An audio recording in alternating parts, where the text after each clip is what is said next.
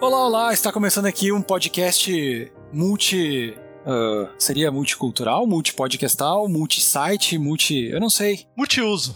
Que multiuso? Qual, Sei lá, qual uso você tem além de ouvir? Enfiar na sua bunda. Caralho. Ih, olha lá, rapaz, esse podcast já começou. Escalou rápido. Aham, não. É o primeiro episódio e último. Porque eu já mandei o Antônio tomar no cu aqui. Bon- e agora hoje já quer enfiar na bunda do Bonatti. Logo a bunda do Bonatti, que é a minha bunda. Não é assim, É. tu tá achando que tu vai, tu vai chegar e pegar a bunda dos outros assim? Bom, como esse podcast tá saindo em vários sites, eu vou tentar apresentar todo mundo aqui de uma forma sucinta. A gente tá aqui com o Antônio do Caras da TI. E aí? O Antônio faz parte do Caras da TI junto comigo lá. Todo mundo já deve ter ouvido. Ou não. Depende. Se não ouviu, vai ouvir. Se você baixou pelo cara da TI, você já ouviu. É, Se exato. você baixou por outro Mas tá feed, baixando talvez não. Super Amigos. A não ser É, que ele tá só baixando- ouça o Boteco do Infinito, que daí ele não ouve o Guito. Verdade. É, exato. Eu- não é uma má ideia, eu não, vir- eu não me ouviria. Também estamos aqui com o Bonatti, do Super Amigos, e do extinto Drink and Play. É. Fala aí, Buinute, como é que tu tá? É, Tá bem, tá bem. Tentando lembrar do jogo que a gente vai falar hoje, né? Que faz, Mas Uns, pode todos, né? faz uns três meses a gente- que a gente planeja gravar esse podcast e uns seis que eu terminei o jogo. É, e fora o tempo que a gente tá adiando, né, meu querido? Não, três meses é de adiamento. é, não, três meses de adiamento. E também estamos com o Renan, do Joga E Zero. aí, galera? Como é que tá, Renan? Beleza, eu finalmente consegui terminar depois de dois anos e, ou três Motivado pra esse podcast, diga-se de passagem. podcast, exatamente. É, né? Bom, o podcast já, já teve um, um reflexo positivo na vida de alguém. Pra mim foi dois anos pra terminar também. Eu só não parei na- no último chefe, eu tinha parado na metade. Cento... Não, sabe o que que, sabe o que que, sabe o que que é legal nesse assunto todo aqui? Eu Hum. sou o chato da galera. Eu comecei a pentelhar o ano terminar, aí eu pentelhei o Bonatti pra terminar dizendo que a gente poderia gravar um podcast sobre isso. Aí, nisso, o Antônio ficou motivado e também terminou. E nisso, o Bonatti motivado motivou o Renan a terminar. Nossa, o Bonatti o- me falou tanto pra terminar esse negócio, cara, quando ele tava jogando, mas tanto. É, quando eu voltei a jogar, eu lembrava que o Renan tinha jogado, aí eu fui falar com ele. Eu ficava falando com ele com o Guito meio que o dia inteiro enquanto eu jogava esse jogo. E, e aí ele Ah. começava, não, mas eu parei no último chefe. Eu, caralho. mano." Bom, pelo menos qualquer coisa que eu falar pra ele não vai ser spoiler até o final, né? É, Exceto o final. Caras, assim, vamos E começar. se apresenta do... você também, É, demônio. quem é você? Ah, é. Eu sou o Guito. Eu participo do Caras da TI e do Retro Games Brasil Podcast. Se você baixa aí pelo, pelo feed do Retro Games e tá ouvindo esse podcast, já me conhece. Mas provavelmente, se tu ouve o Super Amigos, o Joga Zera, o Caras da TI, sei lá, enfim, de onde tu veio. Eu já participei do Drink and Play lá com o Bonatti. Você gravou Super Amigos há pouco saí- tempo. Gravei o Super Amigos há pouco tempo, participei do Opinião Alheia com, a, com o Ale, um abraço pro Ale, gosto muito dele. E é isso. Fui o cara que encheu o saco pra essa galera terminar o jogo. Eu fui o efeito borboleta aqui. E se continuar nesse ritmo, daqui mais uns 5 anos a gente grava do X também, né? Não, se continuar nesse ritmo, a gente, com- a gente vai pro segundo podcast que tá planejado, que é pra ser o Tokyo Mirage. Sim. Vamos ver se daqui cinco anos a gente consegue gravar.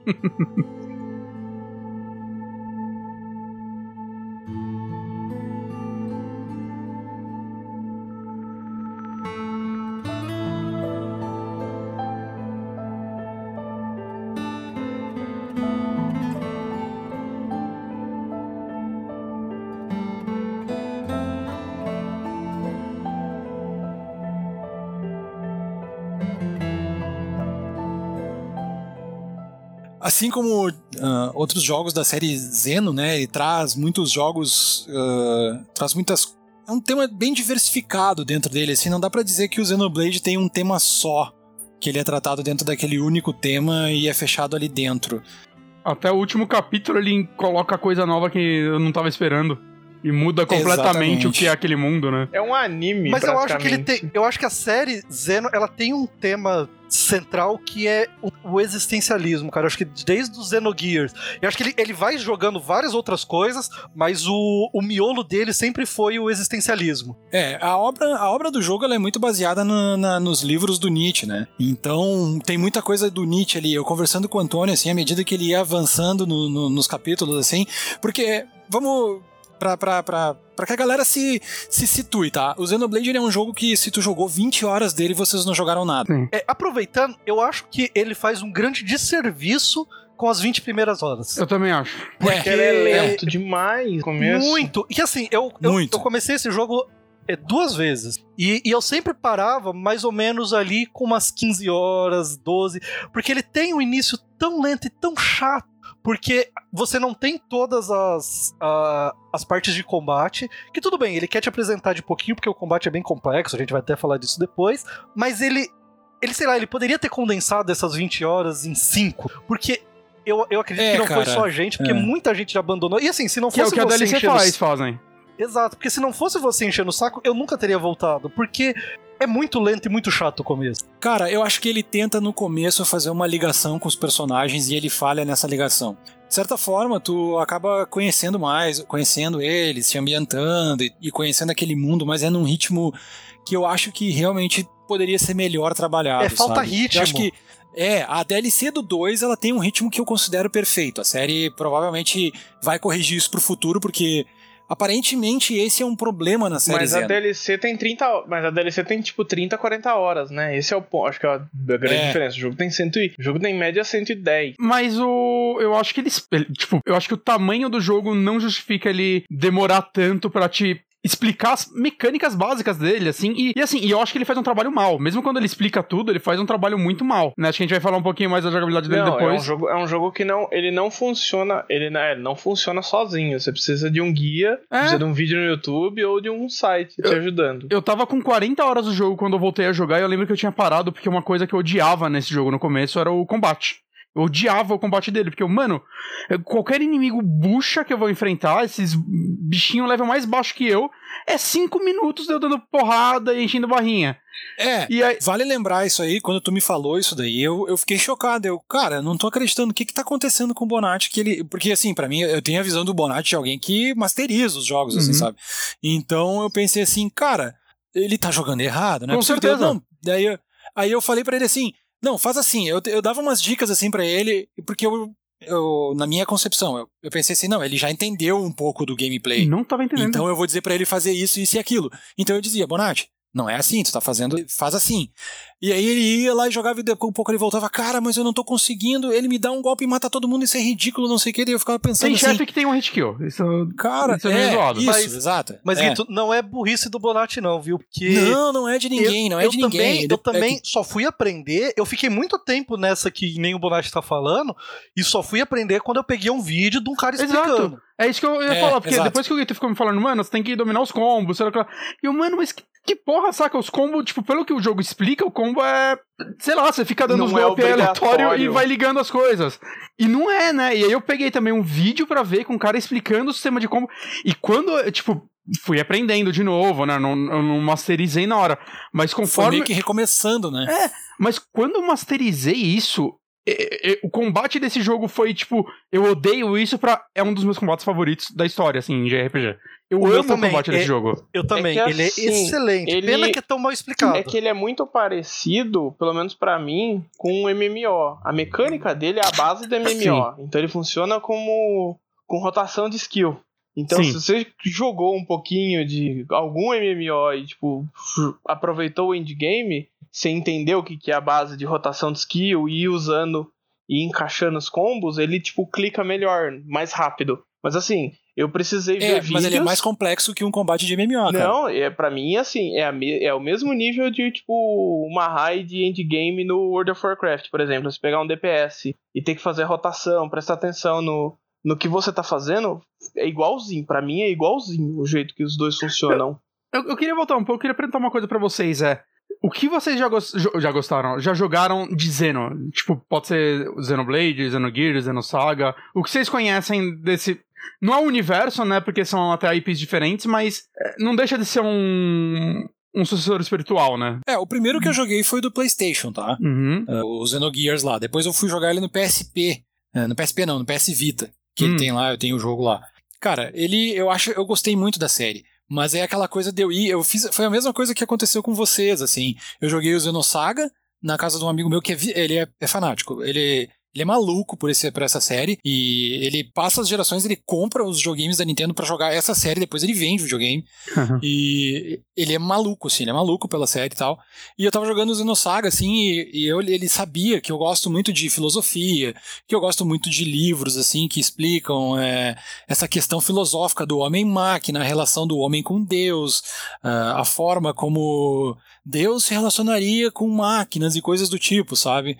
E aí ele começou a me explicar a série, daí eu pensei assim, não, peraí, eu tenho que jogar isso. Porque, cara, isso é, é uma das coisas que eu mais amo na vida, só que eu nunca conseguia masterizar pelo gameplay, assim.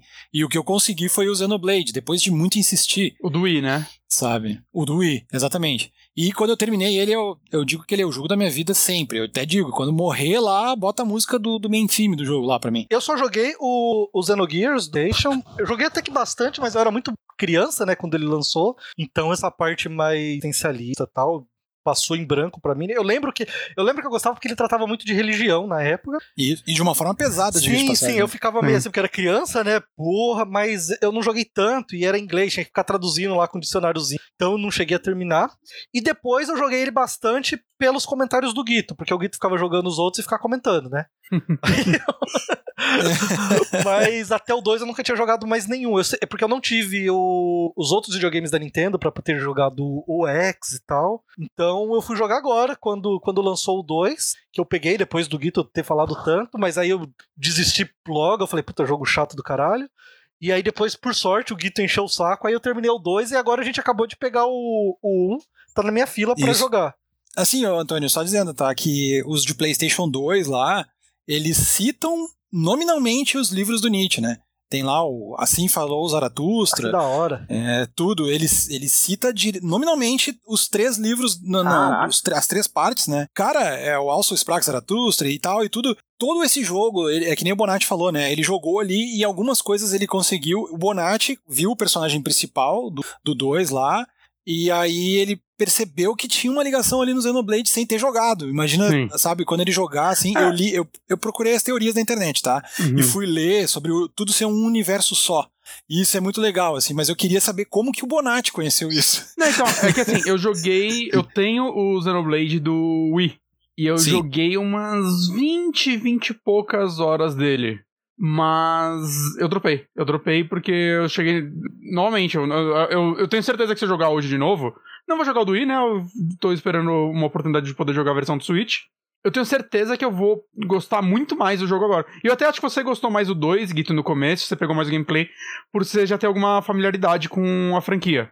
É, porque é, eu dropei o do Wii depois de um tempo também, porque eu não, não, não tava entendendo. Não tava entendendo. Assim, eu, cheguei, eu lembro que eu cheguei num chefe que eu, mano, isso não tá funcionando. Eu já tava meio que estressado com o jogo, jogando, sabe quando você começa a jogar meio de uma vontade.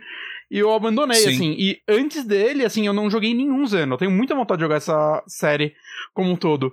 O que me fez pegar o 2 é que, assim, eu lembro que eu tive muito hype pro X, que eu tive um, um Wii U, eu tenho um Wii U.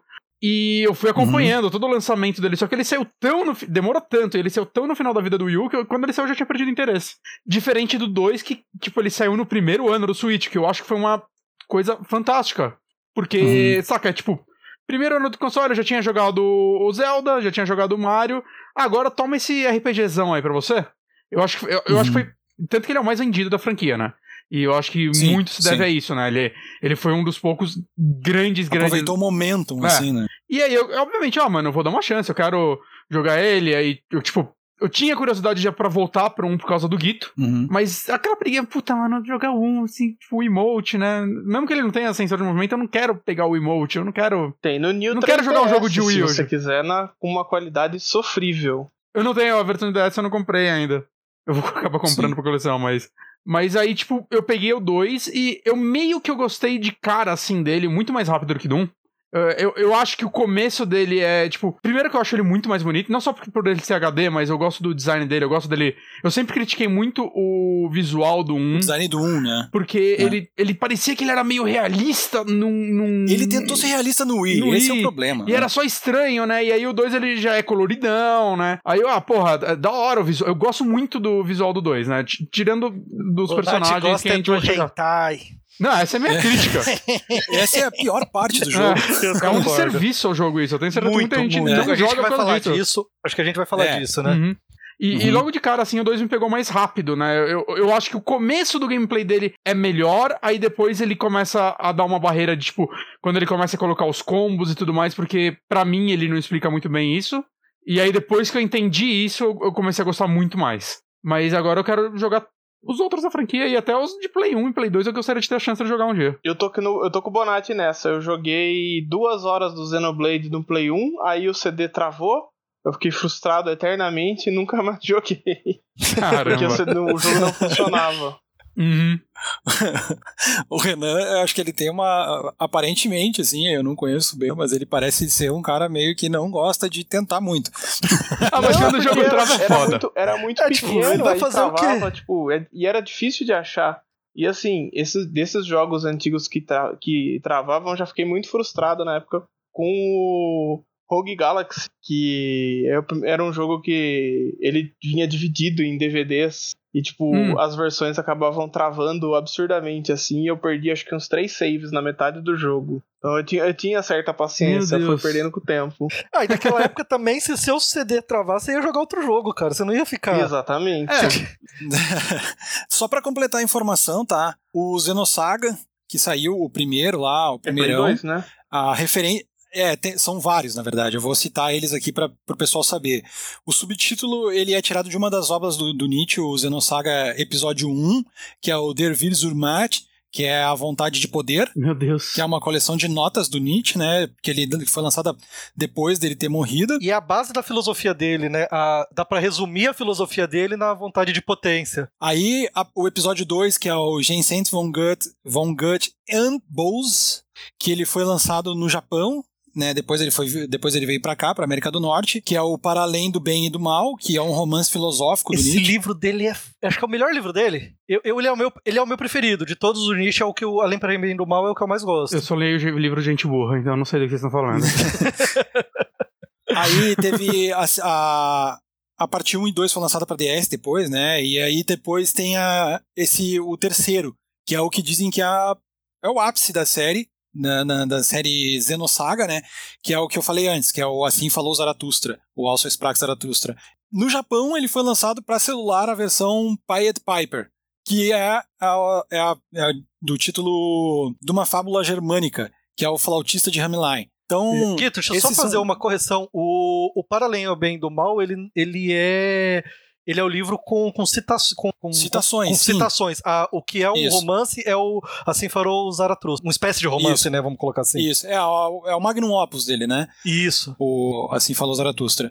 E Assim, o, Zeno, o Xenoblade ele não cita nominalmente esses livros do Nietzsche, até porque ele se baseia também em anime, como o Renan falou, que ele é quase um anime no início do, do programa ali, né? Uhum. E, cara, vocês. Uh, qual anime, assim, que vocês conseguiram identificar, assim? Começando, Antônio, eu e tu, a gente tava conversando sobre isso, eu quero ver se eles vão chegar na mesma conclusão que eu e tu, tá? Uh, ô, Bonatti, qual foi o anime, assim, que tu acha que chamou atenção pra história do Xenoblade, assim? Tu pensa assim, não, isso aqui eles pegaram de um anime, sabe? Cara, eu não sei, eu não cheguei a pegar uma referência, assim.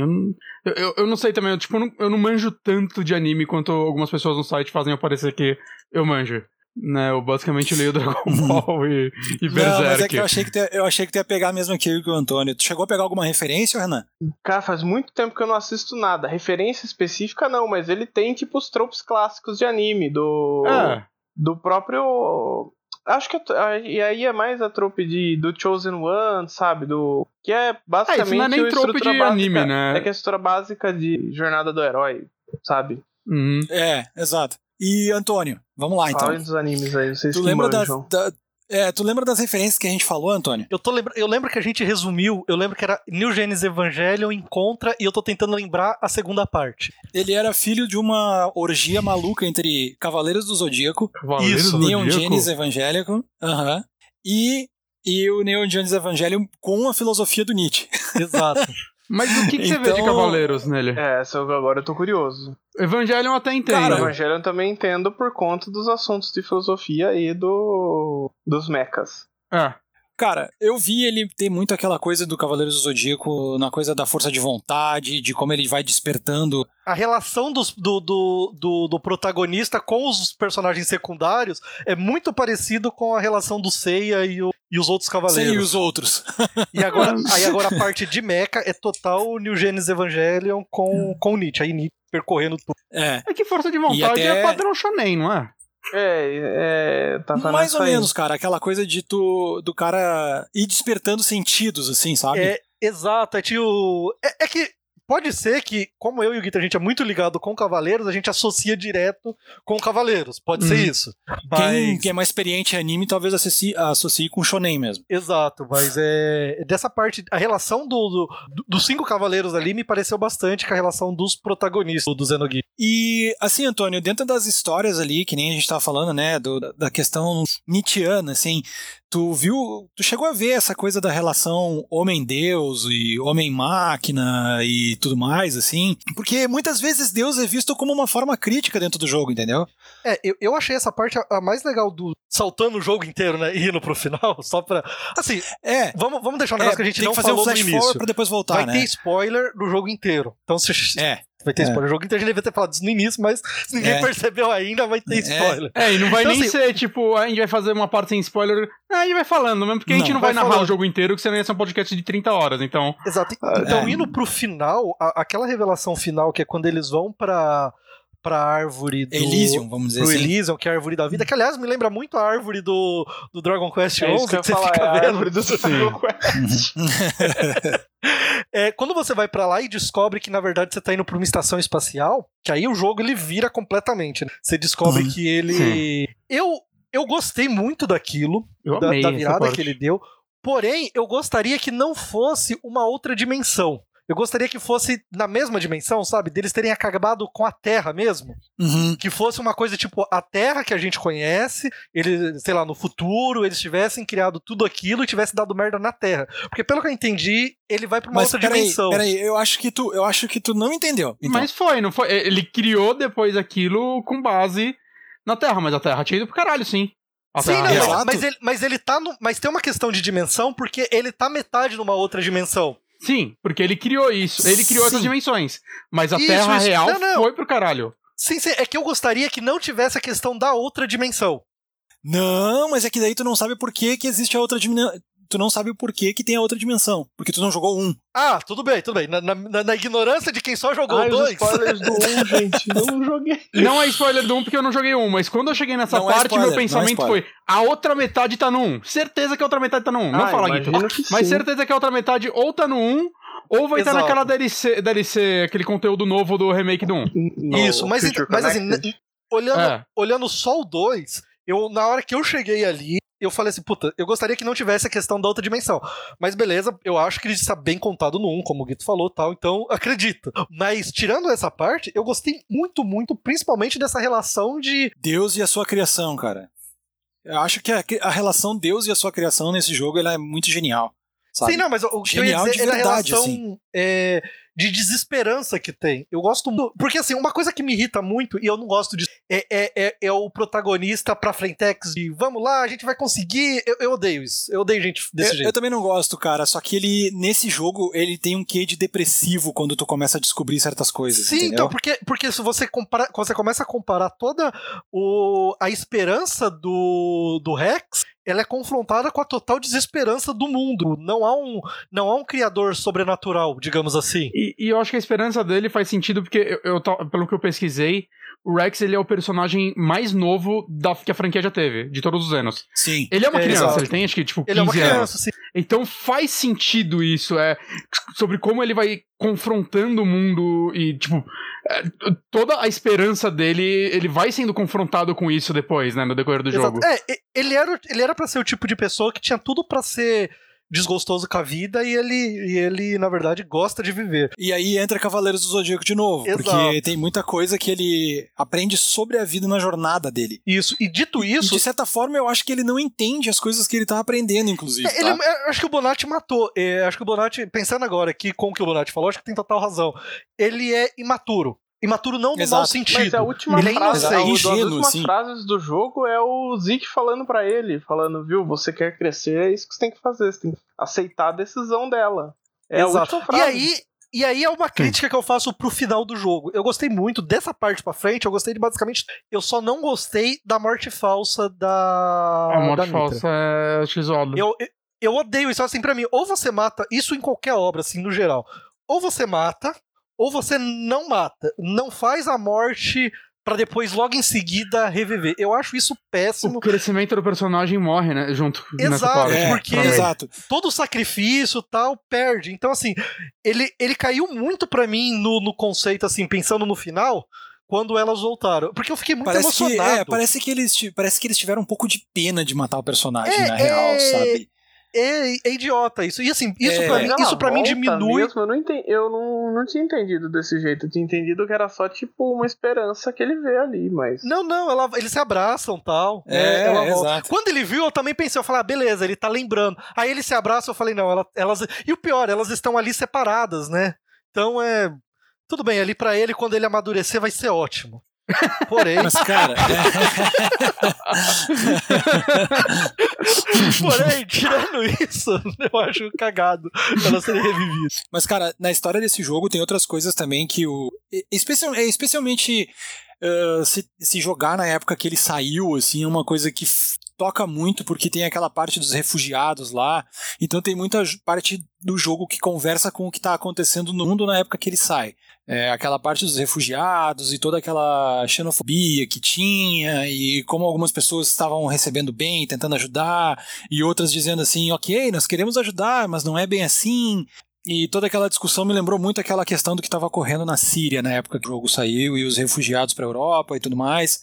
Uh, como que vocês acham que o, o jogo, vocês acham que o jogo abordou bem isso assim ou eles foram conservadores demais? Acham que poderia ter ido mais fundo? Eu acho que ele foi bem fundo até, mas apesar de ter ido bem fundo, ele não tocou em algumas coisas que seriam tabus. Eu acho, eu, assim. eu, eu, não sei se eu concordo muito com isso. Eu acho que no geral, quando a coisa não é não é parte da história principal, e essa parte dos refugiados, ela é tocada na história principal de forma bem tangente. Você passa ali, quando você tá na cidade, eu não me lembro o nome daquela cidade que tem aquele sacerdote. Ela tá é... tá acontecendo, na ela verdade. Ela tá acontecendo, né? mas ela é bem tangente, assim, né? Ela não é parte. Se você só fizer a história principal, ela é tocada bem de leve. E a parte secundária desse jogo, eu acho terrível. Eu acho, sim, eu sim. acho E como as histórias se desenvolvem de fundo é, é horrível. As missões secundárias desse jogo eu acho chatíssimas. Eu acho que tem duas camadas das missões secundárias, que tem as horríveis parece missão de MMO mesmo. Mas eu uhum. acho que tem algumas que, nem, nem que normalmente ali, né? são as das blades principais. Sim, e... sim, mas é, e essa é outra crítica que eu tenho, porque como você tá tão acostumado a ser cagado a missão secundária, eu acabei deixando de lado e não pegando as que talvez seriam boas. Uhum. Mas são as do DLC, então... né? As que foram lançadas depois. É. As das DLC são muito boas, é, então, as assim, das DLC é... são melhorzinhas, mano. Então eu não respondendo a sua pergunta, Guito, eu não. Eu só vi a parte do refugiado de forma assim, muito. Ah, beleza, tem os refugiados, ah, aqui tá, é um problema. Mas é que eu acho que tu passou um pouco por cima, então. Tu passou é, meio então, reto. Porque eu só joguei a história principal. Porque eu achei muito ruim as missões secundárias. Então, assim, se você for pegar com a missão principal, eu acho que ele trata de uma forma muito. Genérica, genérica. Gené assim, é, na verdade é de pano de fundo pra ti mesmo. pode ter sido genérica, é assim. parte uhum. ali da, da história daquela cidade e tal. Talvez, aí, como você falou, se você fizer as missões secundárias, se aprofundar, trata o tema melhor, mas tratando da missão principal é muito. Não acho ruim isso, tá? Isso é, é parte de pano de fundo. Beleza. Sim, é importante, Adão. Mas, importante. Nem tudo tem legal. que ser desenvolvido. Algumas coisas são só para dar aquele flavorzinho, né, numa Exato, história. do mesmo jeito que o pessoal naquela primeira cidade, sabe? A primeira cidade que você vai, que tem o galpão. Eu acho muito legal aquela ali, porque ali você, se você quiser se aprofundar, você vai ver que ali é uma cidade completamente funcional, com, com camadas, com uma espécie de sindicato controlando tudo tal. Mas se você for pela missão principal, você vai ver aquilo por cima. Isso eu acho legal. Eu gosto de, eu gosto que o jogo não te obrigue a a se aprofundar no que você não quer. Eu só acho muito tá, triste mas assim, que o aprofundamento é que, assim, seja ruim. Não, cara, mas é que acho que daí tu, tu, tu escolheu não te aproveitar, te aprofundar. Porque assim, quando, eu, quando tu conversa com os moradores da, daquele titã, vamos dizer assim, é um titã ali, né? Quando tu conversa com eles e tal, cara, acho que muda um pouco a percepção, assim, porque muitos diálogos lembram exatamente aquilo que a gente vê diariamente, assim, das pessoas dizendo, ah, eu quero ajudar essas pessoas, mas tem que ver isso aí, sabe? Uhum. Típicos comentários que, que, assim, a pessoa tenta passar por alguém que não é preconceituoso e é, Sim, sim. Justamente nessa tentativa ela é, assim. Mas sabe qual que é o problema, Guito? Isso daí, se você. Isso daí já, sei lá, você já tem umas 50 horas de jogo quando chega ali, mas. É, exato. E aí, exato. eu já passei por várias cidades que a conversa com os NPCs são só chatas. Então, uhum. quando você chega ali, a não ser que você esteja, sabe, você queira.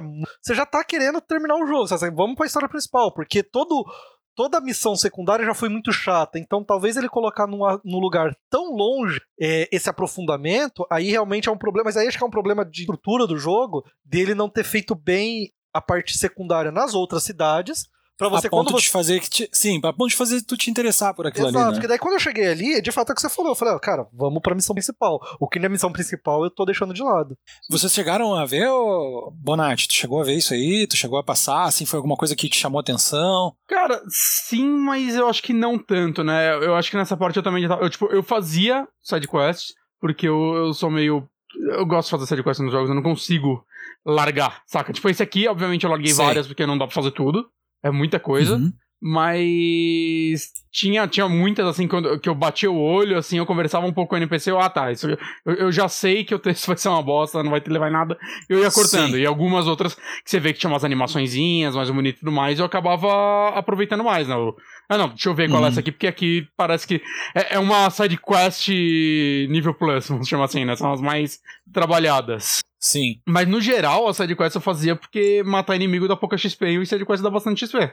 Sendo honesto. Hum. E dá o relacionamento, né? Dá o é, relação com a Blade. Eu, eu gostava muito mais, por exemplo, daquelas conversas que você tinha com seus companheiros, que às vezes tinha os pontos de interesse separar lá e ter alguma historinha só entre eles. Eu achava isso Sim. muito mais legal do que muita sidequest, por exemplo. Que ali tá aprofundando personagens que eu me importo de verdade. É o heart to heart que eles falam, é, né? É, isso daí eu achava Isso. muito legal. E, e as missões das Blades especiais eu achava a maioria bem legal também. Elas valia a pena fazer. É, é cara, eu, eu, particularmente eu gostei de ver algumas coisas no fundo desse jogo.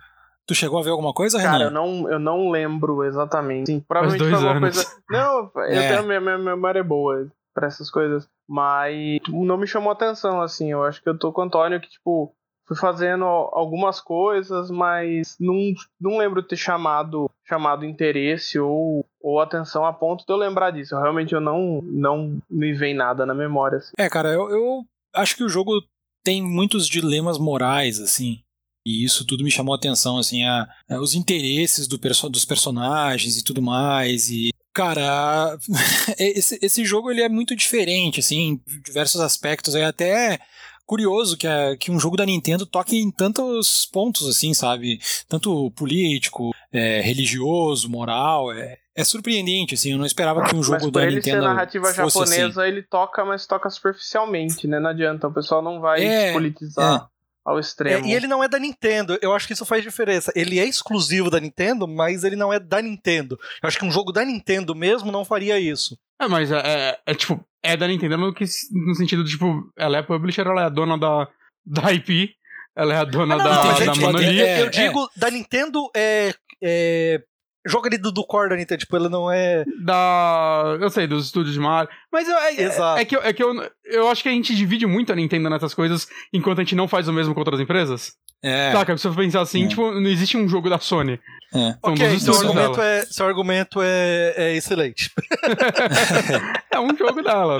Não, ok, eu sou errado, você está certo. É, e assim, pra quem viu os, os Iwata Asks, tá? Isso é mais. É, pra quem é mais hardcore, assim, né, é mais fã dela, assim, viu que no Iwata Asks da Monolith tem muitos funcionários da Nintendo que estão lá dentro. Uh, cuidando da supervisão do jogo, inclusive mudando até algumas coisas importantes ali, né? E a Monolith, eu acho que ela é um estúdio que muita gente vai que não é muito fã da Nintendo não se liga muito nela, mas ela é muito importante para a empresa porque ela é uma empresa que dá suporte a muito jogo, né?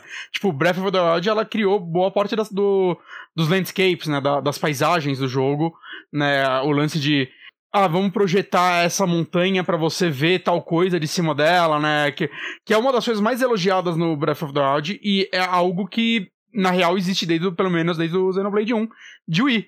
Ela é muito boa nisso, ela ajudou a Nintendo nisso, ela dá suporte em muito jogo dela. Então, é, não é como se fosse, tipo, um, um estúdio tão terceiro, assim, um estúdio... Sei lá, tipo o que faz aquele, fazer aqueles Mario e Luigi lá, que fechou, por exemplo. Ele era um estúdio Sim. que era centrado naquilo. A Monolith é um estúdio bem interno da Nintendo mesmo. Não, você tem, você tem, você tem razão, acho. É, concordo. ok. É, tipo, não tem, não tem um argumento eu quero brigar, eu quero transformar numa treta. É, é, é, a pior coisa quando você quer brigar e a pessoa concorda com você, é. né? Tipo, eu tava é. errado. Cusão do... Toma caiu toda a minha treta aqui, pô. Mas é uma coisa que a gente não falou, e talvez quem esteja ouvindo aqui pra querer saber o que é o jogo, Tá ficando Cara, acho que as mecânicas, a, a, as mecânicas desse jogo. Não, acho que as mecânicas desse jogo é uma coisa à parte. Do jogo. O que é o jogo? O que é o jogo? Ah, o que é o, o jogo? Que é? É, a gente saiu falando e foda-se. A gente tá falando no final, mas ninguém sabe o que é o jogo. Quem tá falando? Do, do Switch, pronto. É isso aí, fechou. Vocês acharam no final? Curta já. o, o resumo do jogo é bem resumido assim, ele é a prova que não importa que você é um moleque ainda, como a gente falou, ingênuo e tal, o homem vai sempre fazer o que for, o que tiver ao alcance dele por causa da mulher que ele gosta. Se Porque... ela for duas ainda. Se ela for, ele só descobre isso depois. Se ela for duas em uma, tá ligado? É, mas o homem vai fazer qualquer coisa por uma ruiva. Essa, esse é o resumo do jogo. Ou por uma loira. Não, mas a loira ele só descobre Ou por depois. uma feminista, porque tem, depois ela fica com o cabelo verde também. É. ok, o homem vai fazer qualquer coisa por um par de peitos. Cara, vamos, peraí. Antes da gente ir pra esse plot aí, a minha maior crítica a esse jogo, ele é aquele jogo constrangedor, que é um não, pouco é não, é muito. constrangedor. Mas é que é a merda. É, é... aí que vem o trope de anime, né? Aí que tá. É, não, mas acho que foi pior que o trope de anime. É. Ele uhum. pegou. Ele, eles quiseram. Ele convidou o... um amigo de hentai para fazer o troço. Exato. E aí, cara, é. Isso perde tanto do jogo, porque assim, ele às vezes te tira ele do... te repele um pouco, assim. É, do sabe? jogo. Tipo, você tá num momento é. absurdamente emotivo, absurdamente bonito. Absolutamente de... terno até. É, e aí de repente aquele close ou na, na bunda da personagem ou no peito exageradamente é, antinatural. Grande. É, uhum, é. E, é, e isso eu acho que o jogo perde demais dele ser hentai. Ele é um jogo quase que hentai mesmo, assim, do cara fazer personagens. No, na questão visual, sim. É, desproporcionalmente é, sexualizadas. E, e algumas. E isso me irrita bastante. Algumas personagens que são. É, é, cria, é, quase que crianças. A Pop, criança, vocês pegaram a última é, forma da Pop? Eu fiquei tão puto. É, então, caralho. A Pop, a Pop é uma robô criança. Ela é uma criança. É, ela age exato, como uma criança durante o jogo inteiro. Inclusive, eu vi que em japonês o, no nome dela, o kanji, sei lá, que usam pra ela. No, nas três formas, uma é tipo meio que usado pra, sei lá, criança, adolescente e adulta. Vai mudando. Mas. É, a tradução dos nomes dela eu achei excelente. Mas, mas é, é uma boa. Cara, isso, isso realmente me quitou, assim, profundamente do começo ao fim do jogo. Porque era direto. Você tava querendo entrar dentro do dentro da história, assim, e aí, cara, eu não sou eu não sou contra putaria dentro de jogo, mas se aquilo for a proposta, seja de jogo, de filme, e que não envolva. É... Que se encaixe e não seja uma coisa gratuita. que não envolva crianças. Se... E que não envolva é, gente nova, é. exato. É, é, é, essa estética hentai que eu não gosto, mesmo na. É, mesmo no hentai em si, eu realmente não é o tipo de, de pornografia que eu gosto. Uhum. Eu acho que. É, eu gosto muito de pornografia, mas não dessa. Gostei da direção. Gostei, gostei. É... Vendeu, vendeu. Pela história. É. eu acho. eu, eu acho isso de um mau gosto, assim, terrível, terrível, assim. Eu acho péssimo, péssimo, Sim. péssimo. Eu preferia os bonecos feios do Wii do que essa direção de arte. Cara, eu achei até uma coisa meio contraproducente, assim, pro momento que o mundo vive, sabe? Uhum. Exatamente, e, exatamente. é completamente despro, é, despropositado. É, cara, eu não. Eu realmente não gostei, cara. Eu realmente e não eu gostei, acho, assim. Eu... eu... acho que tem um lance também que, assim. É, eu entendo que cabe momentos em que uma personagem ser sexualizada pode funcionar. Isso funciona, tipo, em histórias, sim, Sim, porque às vezes é parte da personalidade daquela pessoa. Exato, mas entende? aí você pega a Pyra pega a personalidade da Pyra, pega o design da Pyra. Tipo, faz assim, pega uma pessoa que nunca jogou Xenoblade, mostra o design da Pyra e fala para ele falar o que ele acha que é essa personagem. Não conversa, não tem nada a ver o, o jeito dela, tipo, o visual de um personagem num, numa história. Né? Na vida real a pessoa pode se vestir como ela quiser, mas numa história o visual do, do personagem normalmente é feito para comunicar pro jogador, um pro consumidor. Já da história dele, a personalidade. Exato. Você Exato. pega Sabe o... o que talvez funcionaria? Por exemplo, se a, a Pyra for. É, é, ela é, né? Ela é uma menina inocente, toda meiga.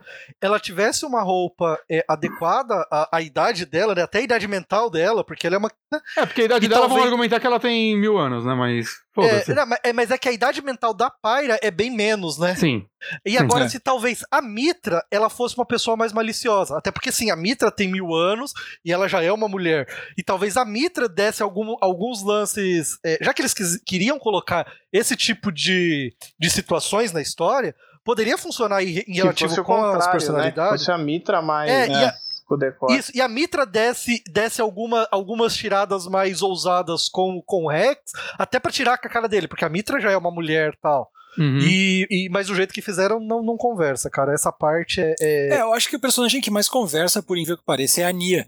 E a Nia, ela é uma personagem que eu acho ela muito boa, ela é forte e tudo mais, e ela é uma personagem sagaz. Esse é a palavra para ela, sabe? E a Nitra, e a... a Mia é o friend zone mais triste do jogo, né? Coitado. Não, e eventualmente o que rola depois com ela no jogo é dela evoluir e tal, e mudar a aparência dela, daí ela muda pra uma aparência até mais sexualizada e tudo mais. Eu acho que Aquela é uma das poucas partes em que isso tá de acordo. É, eu acho que tá, porque no caso dela é, é muito. É, ela, você vai vendo. Principalmente quando no começo ela é vilã, né? Ela era Isso. meio que a reclusa deles. Ela, ela era muito quase uma escrava deles. Né? Ela Isso. fazia o que os outros Isso. mandavam. E é muito sobre ela se descobrir. E naquele momento, primeiro que ela não é nem de perto tão sexualizada quanto a Pyra. Uhum. Né? Mas o fato dela ser um pouquinho mais, eu acho que conversa com o lance dela tá, tipo, ela se sentir mais livre. Ela, Exato. tipo, Isso. agora ela é ela. Agora ela, ela pode uhum. ser o que ela quiser eu acho que ela comunica bem isso. Sim, sim. Exato. É e muito até bem o momento que ela se liberta, porque ela já, ela já se declarou pro, pro Rex, né? Exato. Se eu, não tô, Exato. se eu não tô enganado nos momentos. Então, realmente, é, é, é, é uma libertação. Ok. Agora aquela é. azulzinha lá, qual é o nome dela? A, a elétrica? A... Ou a de fogo? É, ela é azul. Eu não lembro se ela é de é fogo. A, é a. Do a a Lady Brigitte. Brigitte. Isso. Namorada. Eu gosto, eu gosto dela. Mas também, são mas dois únicos ele, personagens ele... sexualizados do jogo, né? Pelo menos que tenha pouco. Não, não é. A Blade dela, a Blade dela. É a, é a Brigitte, é a azul. Então, é, é, o peito dela tá em todo ângulo ah, de não, câmera sim, diferente sim. que o jogo quer ter. Ele tem que dar um close nos peitos dela de alguma forma. É, porque eles sim. são. Eles são três vezes maior do que o peito de uma mulher extremamente peituda. É. Saca? E ela tem um visual muito da hora, assim, muito assim, o lance dela, tipo, não abrir o é. olho e tal. A personalidade é o dela. do jogo, tá É, então, a personalidade dela é incrível. Mas, tó, tó, tó, tipo, olha só a câmera. Tipo, o foco, às vezes, do, da cena não é ela. E aí, tipo, o peito dela tá no canto da câmera. É tipo, é. gente, por quê? Caralho, irritante, cara, irritante, cara. Isso me esses momentos assim me lembram muito aquele, aquele tipo de coisa japonesa. Me dá nojo, tá ligado? Que é uma das coisas que eu mais critico assim sobre o é aquele japonês taradão, babão. Isso foi é o momento que sua esposa vai passar na sala. ah, é, não, certeza. sempre, cara. E teve um dia que minha mãe tava aqui e eu tava jogando. Minha mãe chegou aqui no apartamento e eu tava jogando, tá não, ligado? E, e, cara. E o, o pior, assim, para mim é que, tipo, os outros jogos não eram assim. Não, não é, cara. Então, isso foi, foi o que o Guito falou. Ele contratou um, eu acho que é amigo dele que desenha hentai. E isso foi, é. e isso foi direcionado, não foi um negócio assim, ah, foi sem querer, foi, não, foi direcionado é. isso para pegar punheteiro. É isso. E, e, é, e é, bizarro, porque assim, eu, eu, eu, vi um vídeo hoje sobre isso, de quase uma hora, e ele falou uma coisa que eu não tinha me ligado. Tem, eu acho que 30 e poucas blades especiais, tipo, eu vou botar uns números aqui para ficar fácil calcular, tem tipo 36 blades especiais. Das 36, 32 são mulheres. Todas sexualizadas. Tipo.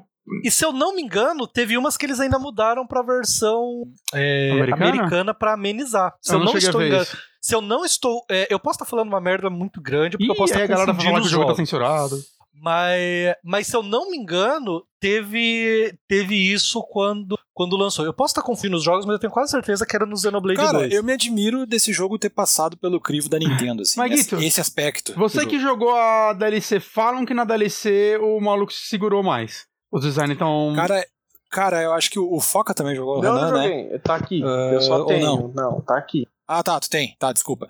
É que assim, ó. Como um bom adulto, você só tem. Criança que é. joga, adulto não tem tempo pra isso, não. Exato, é. Adolescente Ele só ficou vendo as né? figuras. É.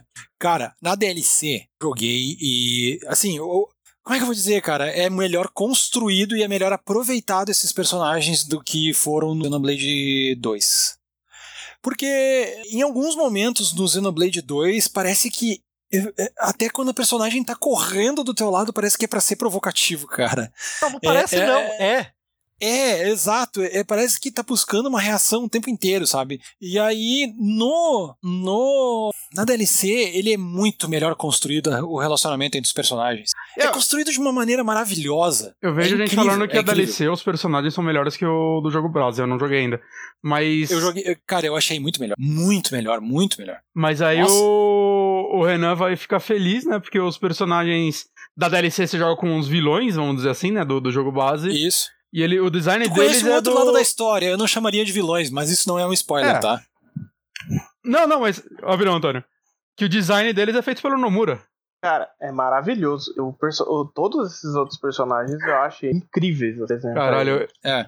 A gente chegou no. O design dos personagens é tão ruim que a gente tá elogiando o personagem do Nomura, gente. Vamos parar. só, não dá pra falar, só não dá pra ter certeza que é do Nomura porque tem pouco zíper, né? mas, mas isso é uma coisa que eu acho interessante desse jogo, porque é, ele tem muito designer convidado. Eu, eu não lembro de ter visto isso já na, na, vida. Seria legal, tipo, Pokémon fizesse isso. Né? É, cada Blade é. é. um, é um design, né? Se você pegar a, e, tipo, a Nomura, o Nomura é da, da Square. Eu não sei se ele é oficialmente é. da Square ou se ele só faz Transformers. Saca, é, é um nome não, gigantesco, tá aí Final Fantasy VII agora dirigindo, né? Kingdom Hearts desde sempre. Ele é um nome forte da indústria e, tipo, ah, ele fez uns personagens aí pro nosso jogo. Como isso não foi mais marketeado? É. E tem uma é, porrada de autor de anime grande. É que, é que talvez, talvez, Bonatti, isso tenha sido feito no Japão. Talvez. Esse marketing talvez. todo. Porque aqui, aqui o. Querendo ou não, ele ainda é tratado muito como.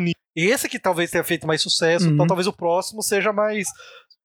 Mas, mas deixa eu fazer minha, minha pergunta, que eu tô aqui meia hora.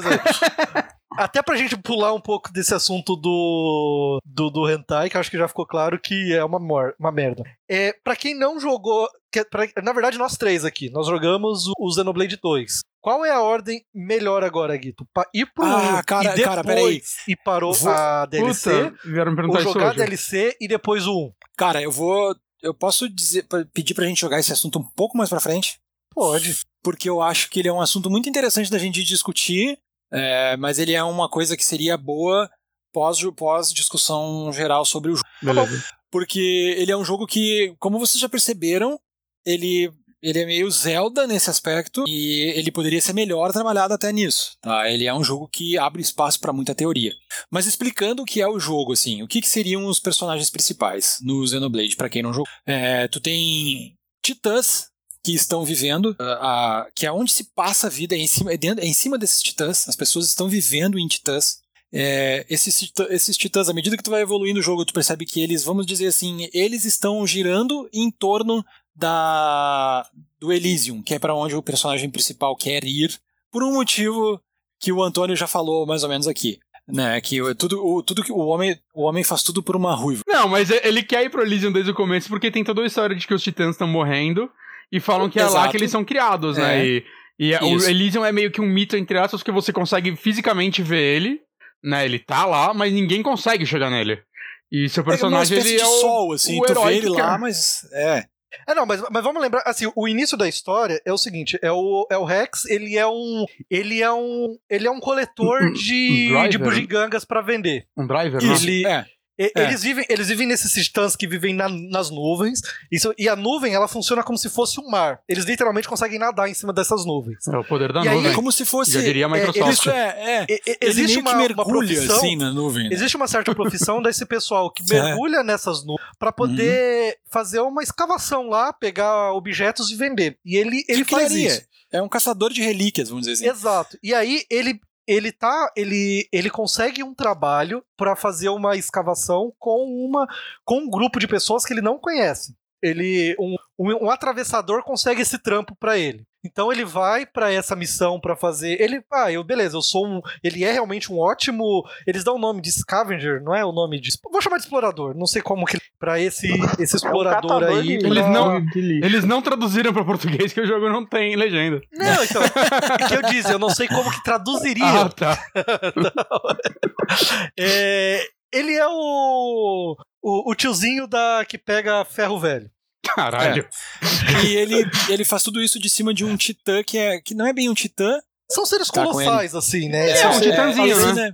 Ele é, um, titã, ele é um mini titã. É. Ele, é tem titãs do tamanho de, de continente e tem titãs do tamanho de um Boeing. É, Exato. ele vive em cima desse titã e esse titã tem uma casa em cima dele, Isso, que é onde mas, ele mas deixa só. Deixa, é, vamos dar uh, o resumo assim do, da história, só porque a gente, tá, a gente não tá conseguindo sair dessa parte. É, e quando ele vai para essa missão, ele descobre que eles estão, na verdade, atrás de um artefato. E quando eles chegam nesse artefato, descobre que esse artefato é uma, a princípio uma pessoa, que é a a, a Mia, não. A, a, a, a, Pyra. A Pyra. A Pyra. Ele descobre ele lá no esquife. Aí é um grupo de cinco pessoas, inclusive a Mia, que a gente tinha falado. E aí dá um, uma treta lá. E o, o Rex acaba tocando na Pyra. E quando Eita. ele toca nela, ele ela revive. Nisso, e, esses caras, ele, ele, descobre que essas pessoas estão lá para roubar a Pyra.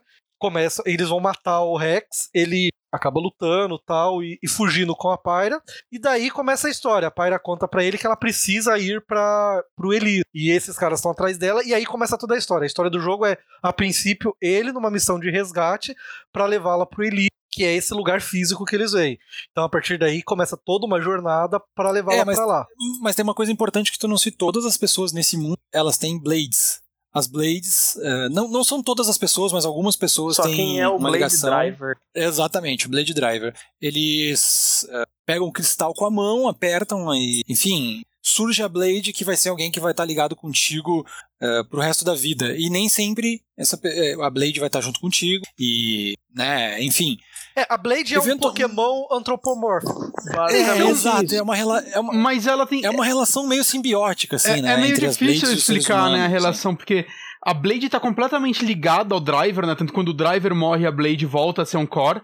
Mas Isso. ela tem a vida dela. Ela, e, tipo, literalmente, né? Tem, tem Blades e cores que não vivem juntos né? Eles Exato. têm uma ligação, tem Blades e Cores que casam, inclusive, né? Isso. Quando a gente descobre, quando a gente descobre que tudo isso não é metafísico, ele é físico mesmo, né? Ele é uma programação, é como se a Braid ela criasse uma instância dela quando ela se liga com o, com uma pessoa. E essa instância ela vai viver até que essa pessoa morra. Quando ela morre, ela é como se ela deletasse essa instância dela, limpasse toda a memória e, e começa a existir de novo como como uma nova instância zerada.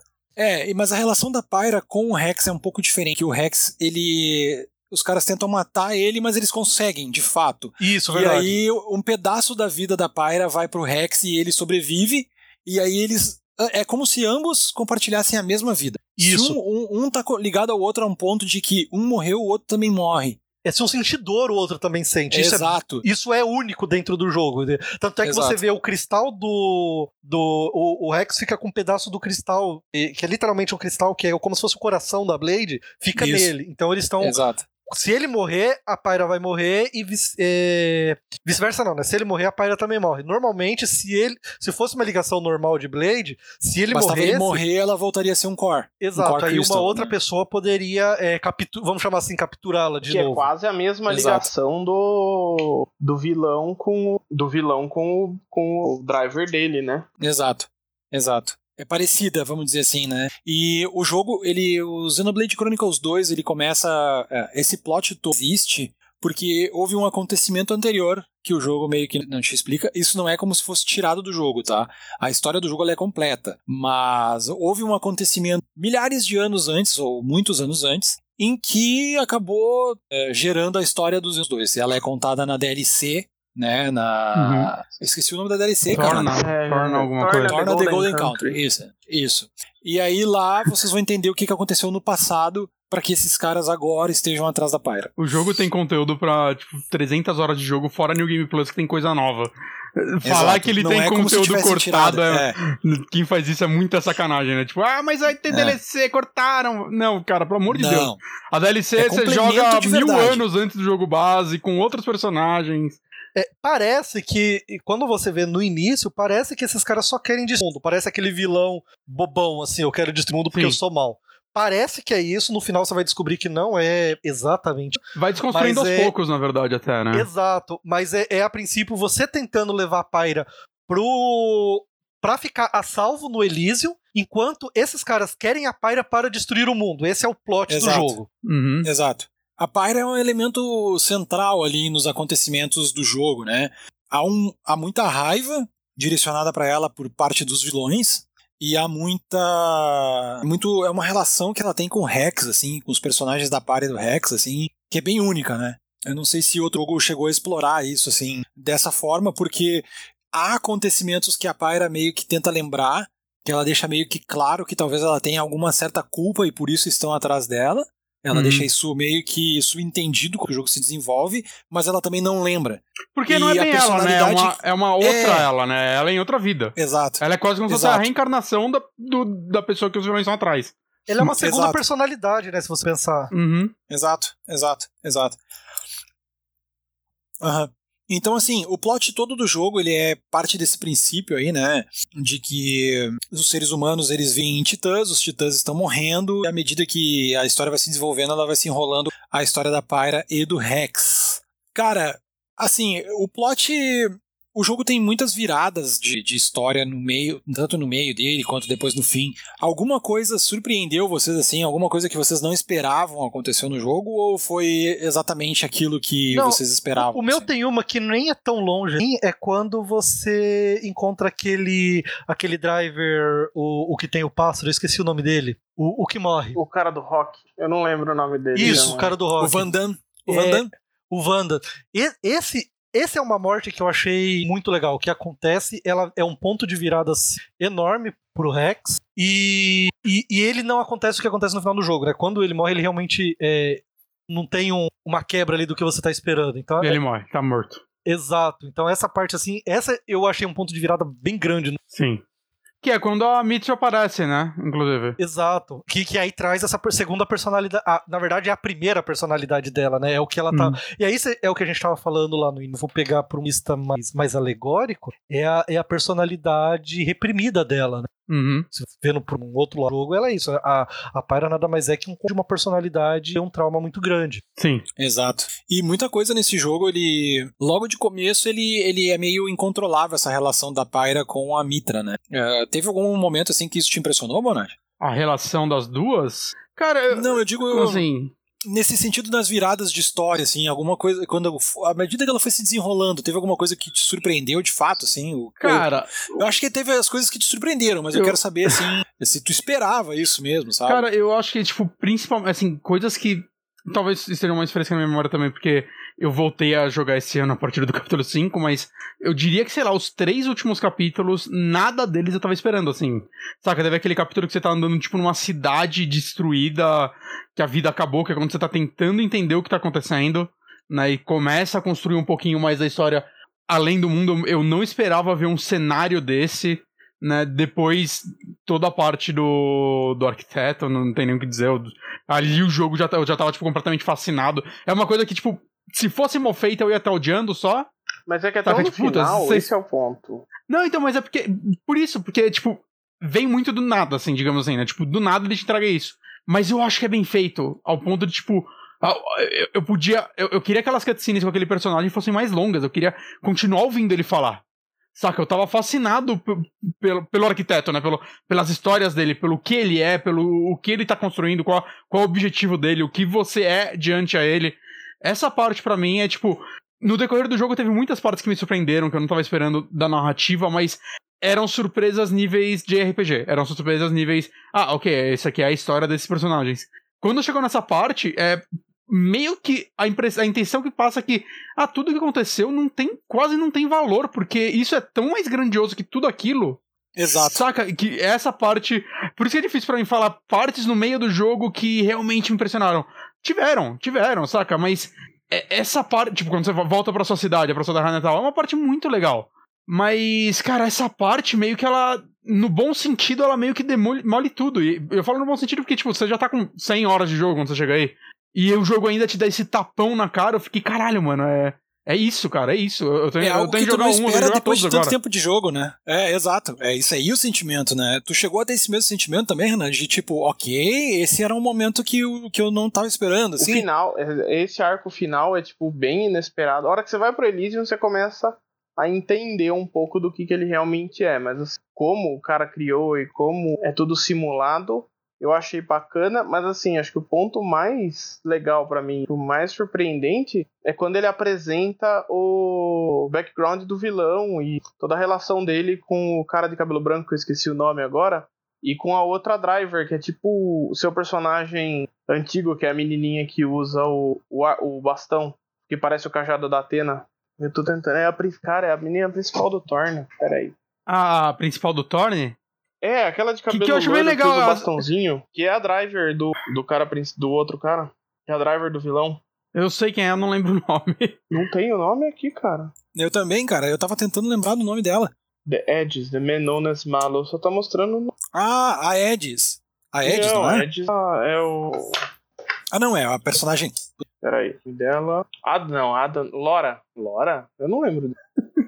Tem uma Lora aqui. Peraí.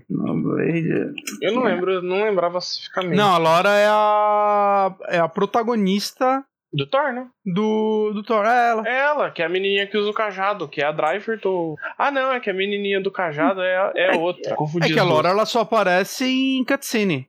Mas a hora que mostra a relação dela, do, do Malus contra o cara de cabelo branco, que eu esqueci o nome, do Jim, e do Malus, eu achei, tipo, fantástico. Que aí ele mostra os motivos do vilão, que, tipo, é, na verdade, é um cara amargurado. E é, e é muito legal saber que, ah, existe uma DLC sobre isso. Saca? É, tipo... e que vai aprofundar mais, assim, é, é meio que dobra, desdobrar a história, sabe? Uhum. Isso daí é algo que eu fiquei muito feliz, assim, quando eu vi o que ia ser a DLC já na, quando ela foi anunciada e tal. Ah, que tipo, que eu tava. Ah, devem ser algumas missõezinhas a mais aí no mapa, alguma coisinha a mais com esse personagem. Ah, não, não, você vai jogar com os vilões, tipo, mil anos no passado. Porra, que foda. Que é a história Saca, do tipo, Thor, que é a história de Thor, né, é, que eu acho foda. E é. Eu quero muito jogar essa cara, DLC.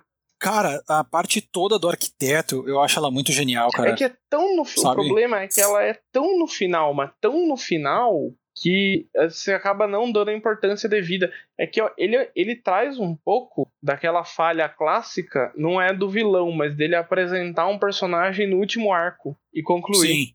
Não, e ele não deixa para apresentar só um personagem no último arco, né? Ele apresenta muita coisa. No o conceito chefe, do mundo. Tá apresen... É, e ele tá te apresentando até mecânicas no último chefe, Ma sabe? Mas eu não acho que é tão jogado quanto outros jogos, né? Tipo, eu, eu não acho que é exatamente jogado, na verdade, acho que não é nenhuma forma boa de descrever isso. Porque o jogo inteiro, ele é uma. Tipo, quando você chega nessa parte, pelo menos eu tive o sentimento, tipo, ah, ok, o jogo inteiro tava construindo para isso, eu só não sabia. Sim, tipo, porque. Sim, sim. É uma construção. Assim, você tá indo para um lugar desconhecido. Você, tipo, todo mundo sabe que lá é onde tá o segredo tu da vida. precisa chegar, exato. E você tá indo até lá. O jogo inteiro. E ninguém sabe, ninguém nunca chegou lá. Então quando você chega, você descobre o segredo da vida. Tipo, é Deus é um deus daquele mundo, basicamente. Né? Ele não é um deus no sentido, sei lá, místico da palavra, mas ele, para aquele mundo, ele é um deus. Você encontra Deus nesse jogo. Que, e, e eu acho que, tipo, não, é, é, completamente coerente com a narrativa que eles estavam, desde o começo, com, montando. Né? Eu acho que é muito bem feito, muito legal isso. Cara, aquela parte que tu chega lá no uh, Naquele, Elysium, assim. Que é aquele deserto que. E, e essa. É muito legal como ele vai apresentando isso, né? Que você chega em Elysium, aí é tipo um deserto, mas começa a ter coisas, tipo, sei lá, tipo um carro destruído num canto, tipo, é? Por que isso, é, saca? Porque tem um playground exato. aqui, porque tem essas coisas do nosso mundo aqui. E o personagem exato. começa a se questionar isso. É, é... Exato, que coisas estranhas, assim.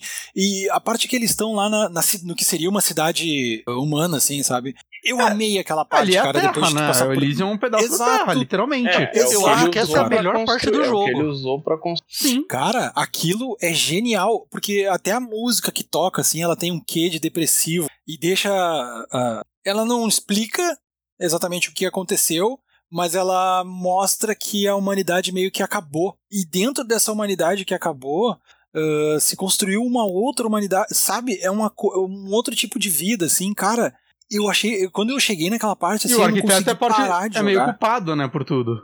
Exato, exato, exato. Não, não, não diria bem culpado por, mas, mas sim, entende? Então, isso cria muito hype, assim, para essa parte final é, que é, nós estava é, falando, sabe? Eu acho que ele dá, ele dá esse de Deus falho, né? Que é você. Exato, Deus você... é só mais um, sabe? É, tipo, você explicar as falhas da criação, não porque é uma vontade divina, porque é um, é um grande plano, não, é porque é, é um maluco. Nem só por ser um maluco, é um maluco falho, né? Ele é uma pessoa. Então ele. A, a, o, por mais genial e ele que sabe ele que ele é falho.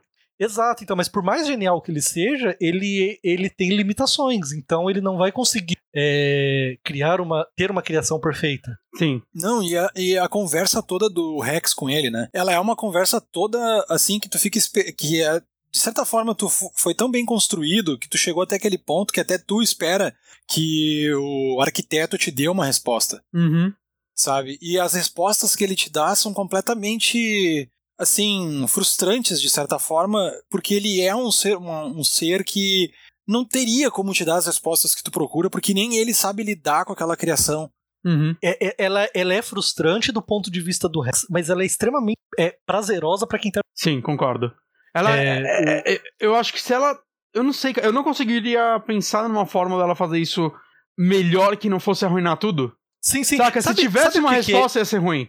Exato. Sim. E, é. E esse arquiteto, ele é a boa resposta que a gente estava esperando. Não sei vocês, mas ele, ele é a boa resposta que a gente esperava do arquiteto do Matrix, que a gente não teve, que foi uma bosta. Sim. Puta, verdade. É, é, é, bem Matrix isso daí, esse final, inclusive.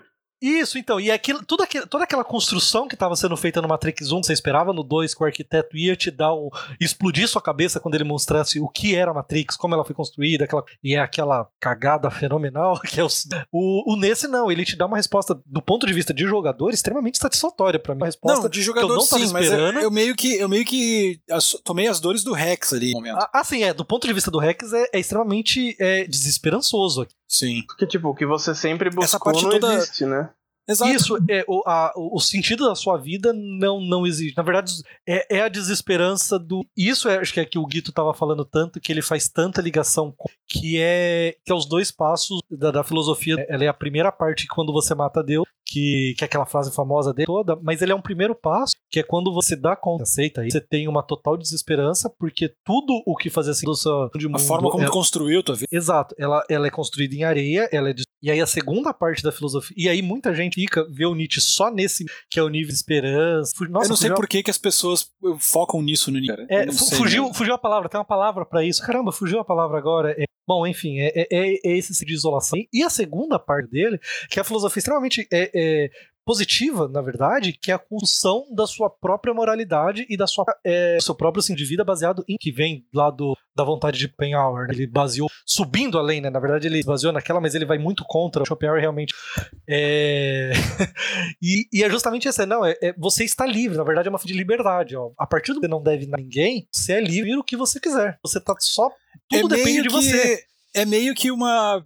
A verdade vos libertará, mas de uma forma que as pessoas não esperam, né? Exato, você é, é, você é livre, é uma liberdade. Tudo depende da sua vontade. E se você pensar bem, o Rex é, Eu não sei se você tá é, superdimensionando. Ah, mas, mas, mas analisar uma obra é isso. Exato, exato. Mas tirando isso, se não for isso, a construção do Rex, ele ele é uma pessoa que ele, ele tem a verdade dele mas a, a, a, cena final, aquela conversa do final é isso, né? É ele, não, beleza, então você tem, de uma forma alegórica, assim, aquela, aquele novo é, é a é a, é a nova filosofia, é, o, é a que você tem agora todo para tudo o que você sonhou. E é tão aberto e tão possível quanto a sua vontade. Eu acho que essa parte é, é, onde ele faz a maior ligação com, com a filosofia. É, o final do jogo ele te leva a, a esse é muita coisa sobre aquela aquela ele mostra aquela crença da visão de Deus assim, que, daquilo que a gente está acostumado a ver né? Tanto no dia a dia, quando as religiões, a fé cega de que Deus vai resolver e de que Deus isso e que aquilo, mas e se Deus, sei lá, só for que nem a gente, assim, sabe? É, o que, que, será que ele diria um para que a gente né? Seguisse? Só fosse um cientista, né? Deus era só um cientista, sabe? Que por acaso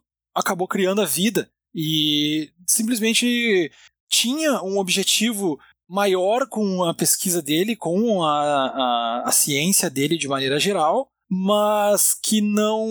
Como é que eu vou dizer? Que não soube lidar com a grandeza daquilo que ele mesmo engou, sabe? Que uhum, ele mesmo sim, criou. Exato. E, e eu não sei se você enxergou isso também, é, o Nietzsche ele, fala ele faz bastante é, a dualidade entre e Apolo, né, entre a visão da, da vida e a visão. E, e se você for pensar, é, ver de uma certa forma, o, a turma do Rex ela, ela é mais dionísica, né? Ela é mais livre, mais de bem com a vida, é mais feliz, né, mais com vontade de viver. E o pessoal dos Ton, é, Ton, é esqueço o nome da Torna, eles são mais políneos, né? eles são mais é, de regras. Altivos e, exato, altivos, e, e eu tenho que controlar morais, o mundo. Exato, exato. É. E, e todo jogo é até. essa briga entre esses dois. E, todos, e toda a, a, a visão de Nietzsche é ele contrapondo essas deixar é, só por Apolo, vai tituritária, uma fechada, cheia de regras.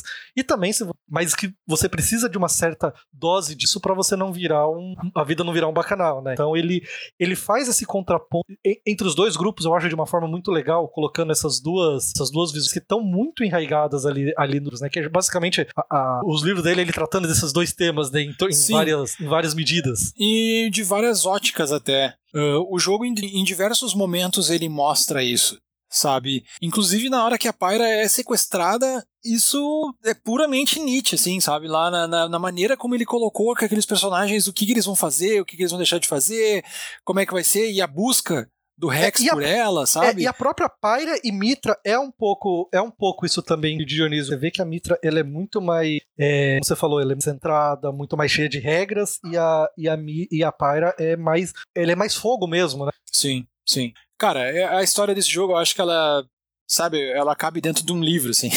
ela cabe no anime, ela cabe de diversas formas dentro das coisas. Mas, mas ela é, é construída de um jeito que eu gosto muito, apesar dessa cabeça dela, você vê essa. É, a cavar eu, as coisas, né? É, eu e o Guita, a gente cavou muito porque eu acredito também. É, Nietzsche é um dos meus lovos favoritos. Então, é, é meio que quando você gosta muito, você acaba enxergando isso meio natural.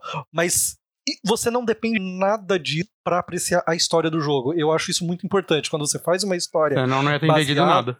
É.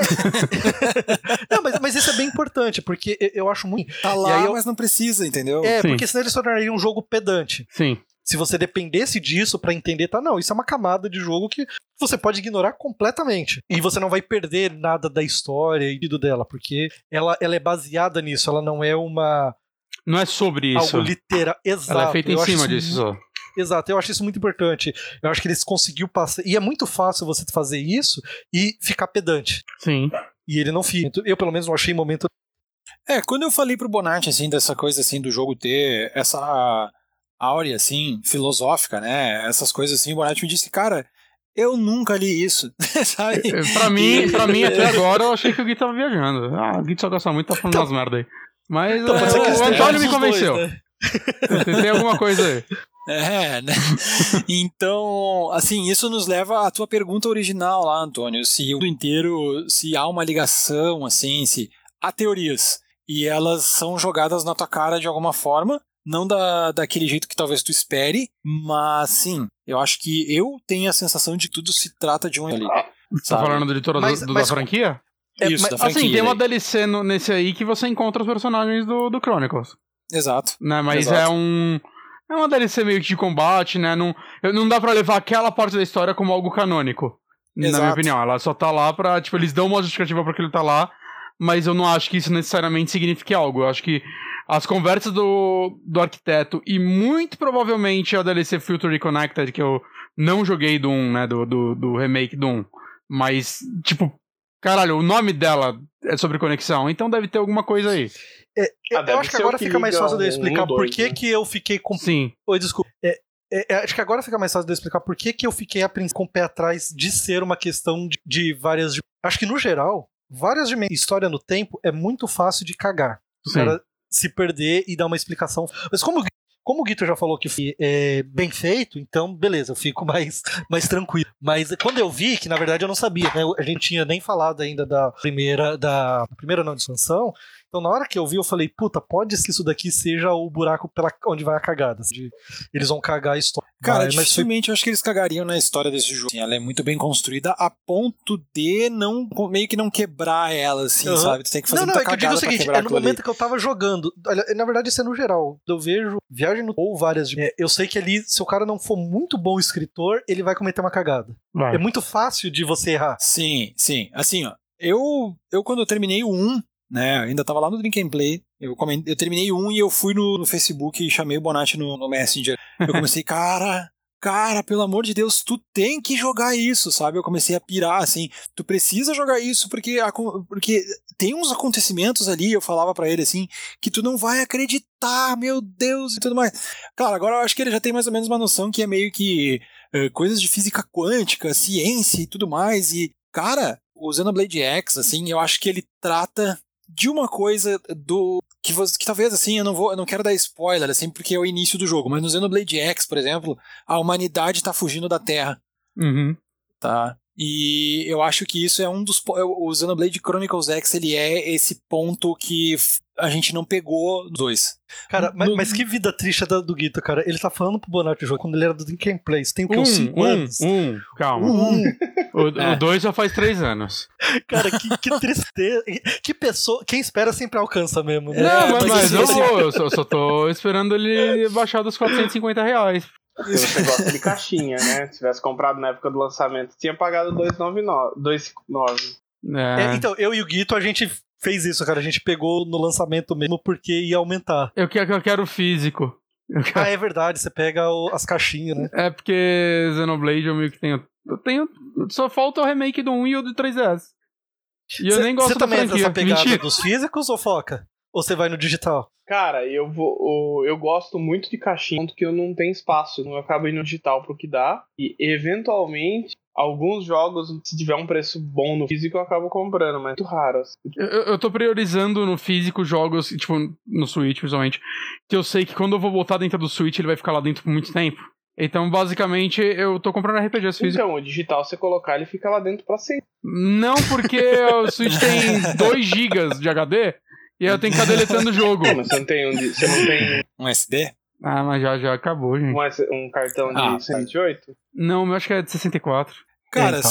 mas Bom, assim. Eu, como, como, eu já coleciono. Eu coleciono, né? Mas como eu já leio quadro digital mesmo, que é mais barato. Já vou é. como um gasto só. Caixinha, é, tá caixinha, bom, né? caixinha é muito da hora.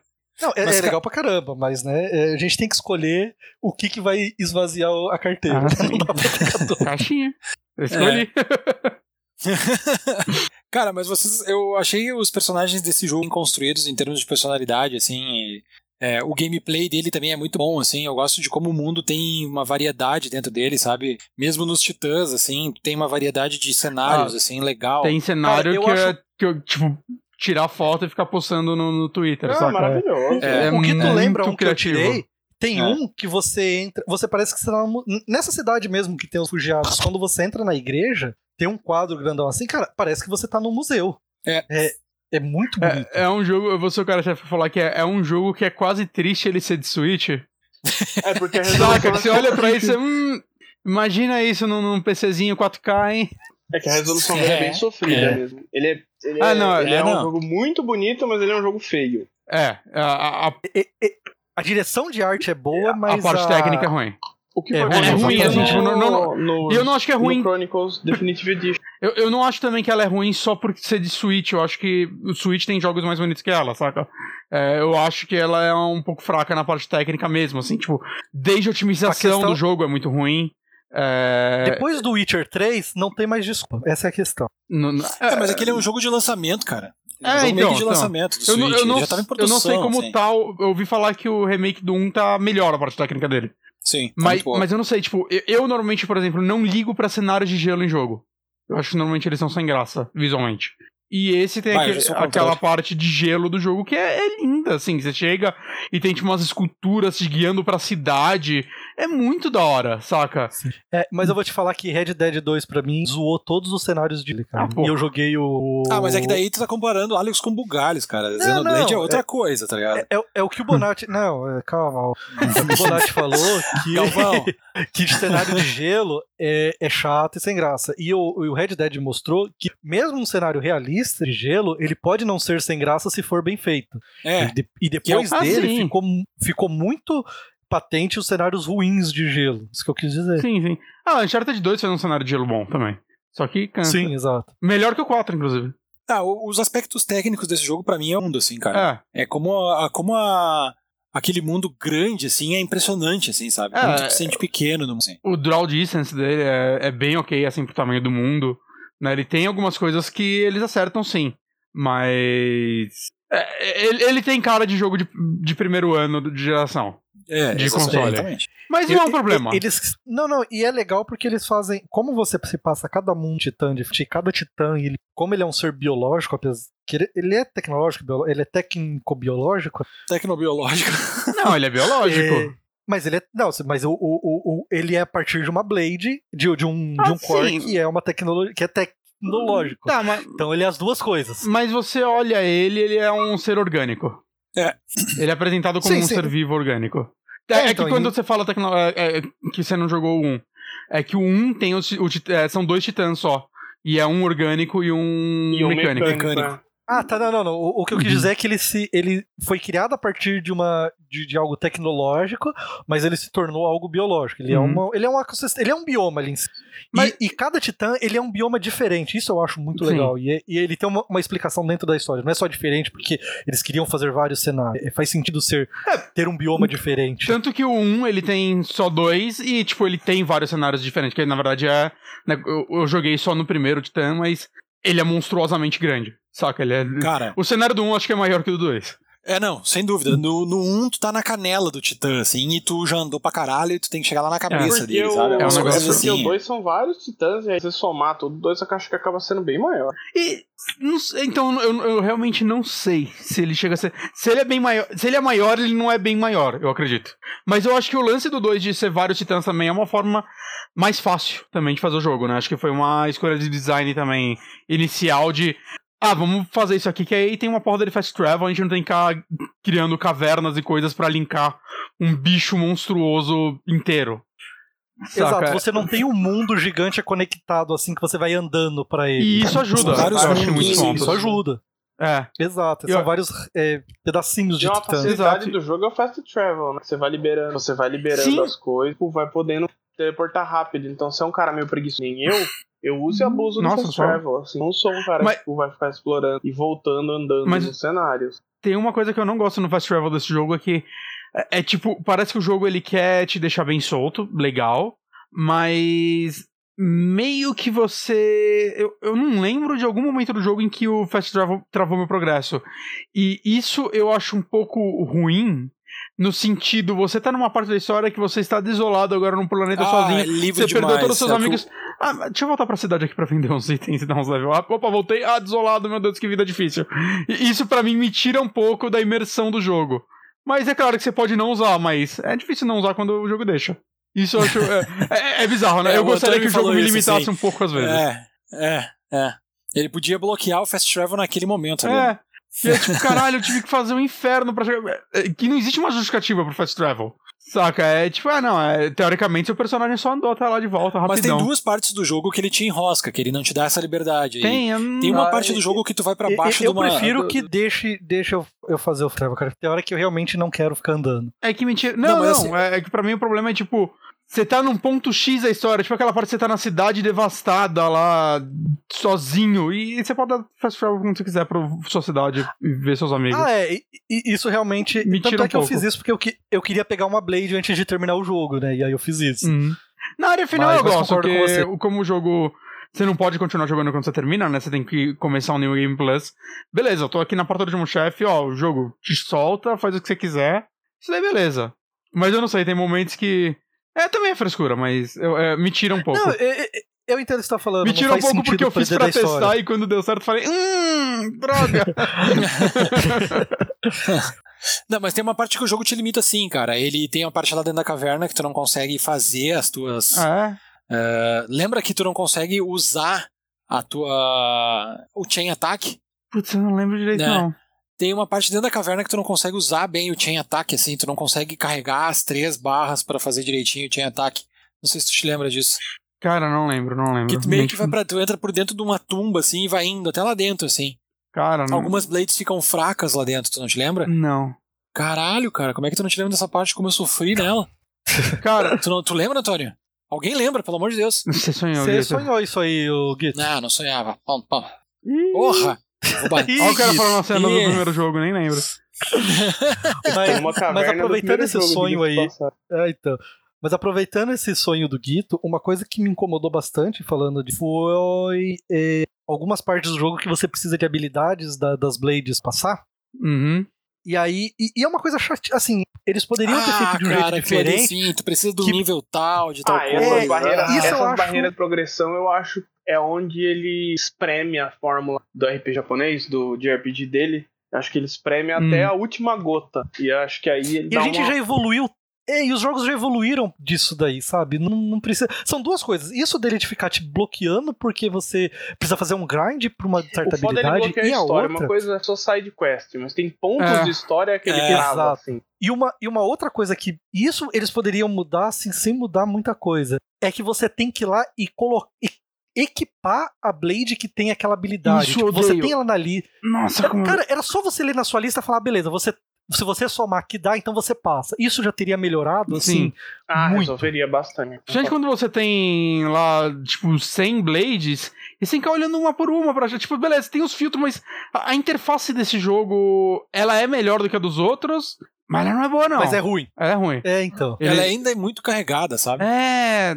É, é, é tipo, é, é outra ela coisa que a Monolith ela peca vezes, muito, assim. assim. ela não sabe é fazer um design, uma interface legal. É por isso que aí eu falo que ela, cada vez mais, ela lembra MMOs, porque é um, cara, é Sim. muito na tela, é muita coisa sendo, é muita informação. Concordo. É, eu, eu tô jogando o, o, A gente tava falando antes à tarde. Eu tô jogando Final Fantasy XIV. E realmente parece muito que você tá jogando MMO. Não, é. Ele pois é, é cara, é muito, isso, isso poderia ser simplificado. Eu acho muito do. Do próprio. Do primeiro Xenoblade também, ele já puxa isso do MMO. Esse Sim. combate mais ativo. Ele, o primeiro também tem um pouco de, da rotação, de você usar, em que ordem você usar, dos cooldowns. E, sim, sim eu acho que uma hora que você saca, se você tem um pouco de familiaridade, o jogo fica mais fácil. Se você não tem familiaridade com o japonês, com o Se perder, fica muito fácil daí. Da, da, sabe o que me deu a impressão? Que chegaram pra Monolith e falaram: Ó, oh, você, vocês precisam é, atualizar a fórmula de, de RPG, que já mudou muita coisa. Aí eles. Ah, beleza. Aí a única coisa que eles viram foi o WoW. Eles baixavam o WoW, jogaram e falaram: ah, temos que fazer desse jeito Então, aqui, mas ó. isso não é atualizar, porque isso daí é o modus dele há 10 anos, pelo menos, desde o Xenoblade 1. Então, que foi quando é, lançou o. Falar, que quando ah. o, o, primeiro o WoW saiu. Entendeu, mano? Ah, ok.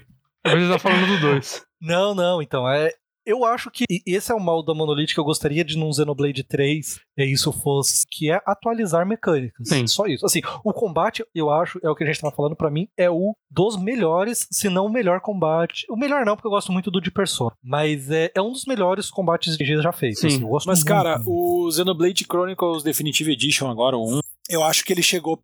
Mas é que eu gosto disso. É, depois que você. Eu acho que ele poderia ser muito bem melhor explicado. Isso eu acho uma cagada fenomenal. Não, cara, mas é era o que eu. Eu acho que a versão do. Eu acho que a versão Definitive Edition, ela. Como é que eu vou dizer? Eu acho que essa versão ficou com a interface considerada ideal. Assim. Ah, não, mas não é nem de interface que eu tô falando, eu tô falando de mecânica mesmo. É, ah, eu não, gosto beleza, muito da mecânica. Que... Então, eu gosto muito da mecânica do. Eu, eu gostaria que ele, ele refinasse ela, mas continuasse e fizesse um tutorial melhor dentro do jogo mesmo, sabe? Em vez de ele explicar em 20 horas, explicasse tudo de uma forma não, melhor. E não só explicar, não né? Porque um eles vão te bloquear. É, tipo, não é que você. Ele te ensina a fazer combo depois de 20 horas. Você ganha a possibilidade de fazer combo depois de 20 horas. Você passa Exato, é 20 ruim. horas de jogo com um combate horrível. E aí ele te bota uma mecânica fundamental. Isso daí me é, irrita então é muito. Cagada.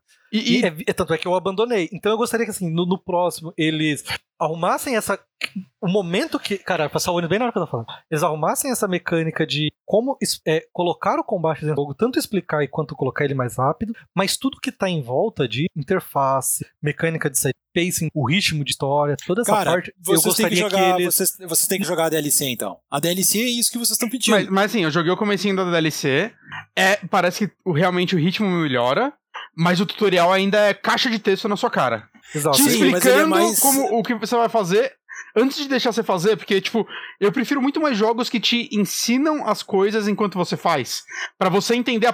Porque o jogo ele começa a te jogar um monte de conceito. Ah, não, combos. Pra combos você tem que misturar os, o, os elementos, e os elementos são sei lá o que lá, e vai te jogando coisa, e você, tipo. Quando eu cheguei no final do texto, eu não lembrava o começo dele. Saca? E, e isso eu não senti que eles resolveram na DLC pelo pouco que eu joguei dela. E, e é esse o meu ponto. Eu gostaria que no Xenoblade 3 eles pegar. Porque assim, a parte. Eu, eu não gostaria que os RPGs japoneses se tornassem hentai. Exato. Mas existem é, evoluções nos RPGs é, ocidentais que, que, hoje é muito difícil você acostumar de não tê-las. E uma delas é mecânicas de jogo, elas são parte tanto às vezes da história, até, é, até ela tá dentro da história, né? Ela é parte do uhum. contexto ali do que você tá fazendo e ela é explicada dentro do jogo. Ou seja, é natural. Você passa a jogar, você não precisa ficar lembrando do comando, ter que ver o vídeo. De uma minúcia. Exato. Exato. É, é, é que isso assim, vira ó, natural. No, eu gostaria que... que... no Xenoblade 3 eles esse tipo de coisa e a parte de missões secundárias que eu acho que é é terrível Sim. ele ser inchado desse com missões secundárias buchas. Então, mas. Acho... Cara, mas assim. Eu acho que isso é padrão Japão, né, cara? Melhor... Que você pega Dragon Quest, tem é missão MMO, Eu acho que isso é padrão de MMO, cara. Tanto de, não, de side até Final Fantasy VII Remake tem as missões secundárias. E eu não falo isso do tipo... Eu odeio o argumento de é ruim porque sempre foi assim. Não, foda-se, melhora. Pau no cu. Eu não, não sou obrigado a gostar. É, eu quero que melhore, mas eu sinto que o Japão não se importa e que a gente não vai ver essas então, melhoras. Então, eu acho que vale a pena e, falar. Isso que era algo combate. que eu gostaria.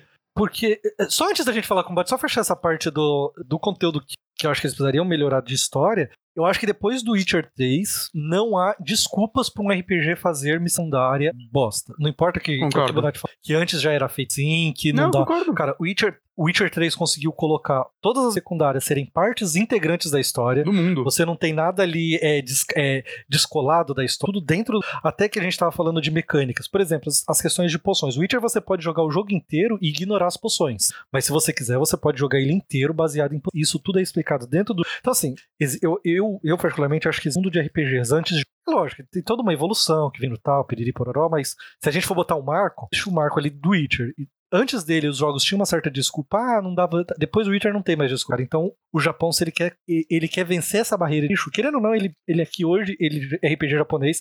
Quando você vai falar, a gente vê isso em podcast e tal. Quando você fala RPG japonês, a gente fala, eu não jogo. Porque simplesmente existe uma série de mecânicas, isso que a gente tá falando, que acaba alienando que não é ali do Japão, que não se importa de ficar gastando 50 horas com uma quest de, de MMO, que nem o, que nem o Foca falou. Uhum. A parte da, da, da, DLC que eu tava falando ali foi a seguinte: que ainda tem as caixas de texto, mas elas estão bem mais, uh, como é que eu vou dizer assim, condensadas seria a palavra. Ela tá muito mais simples de entender, assim. Ele não fica horas te dando um texto que nem no Xenoblade, assim. No Xenoblade é muito difícil tu ler todos os textos que ele te dá para as mecânicas, sabe?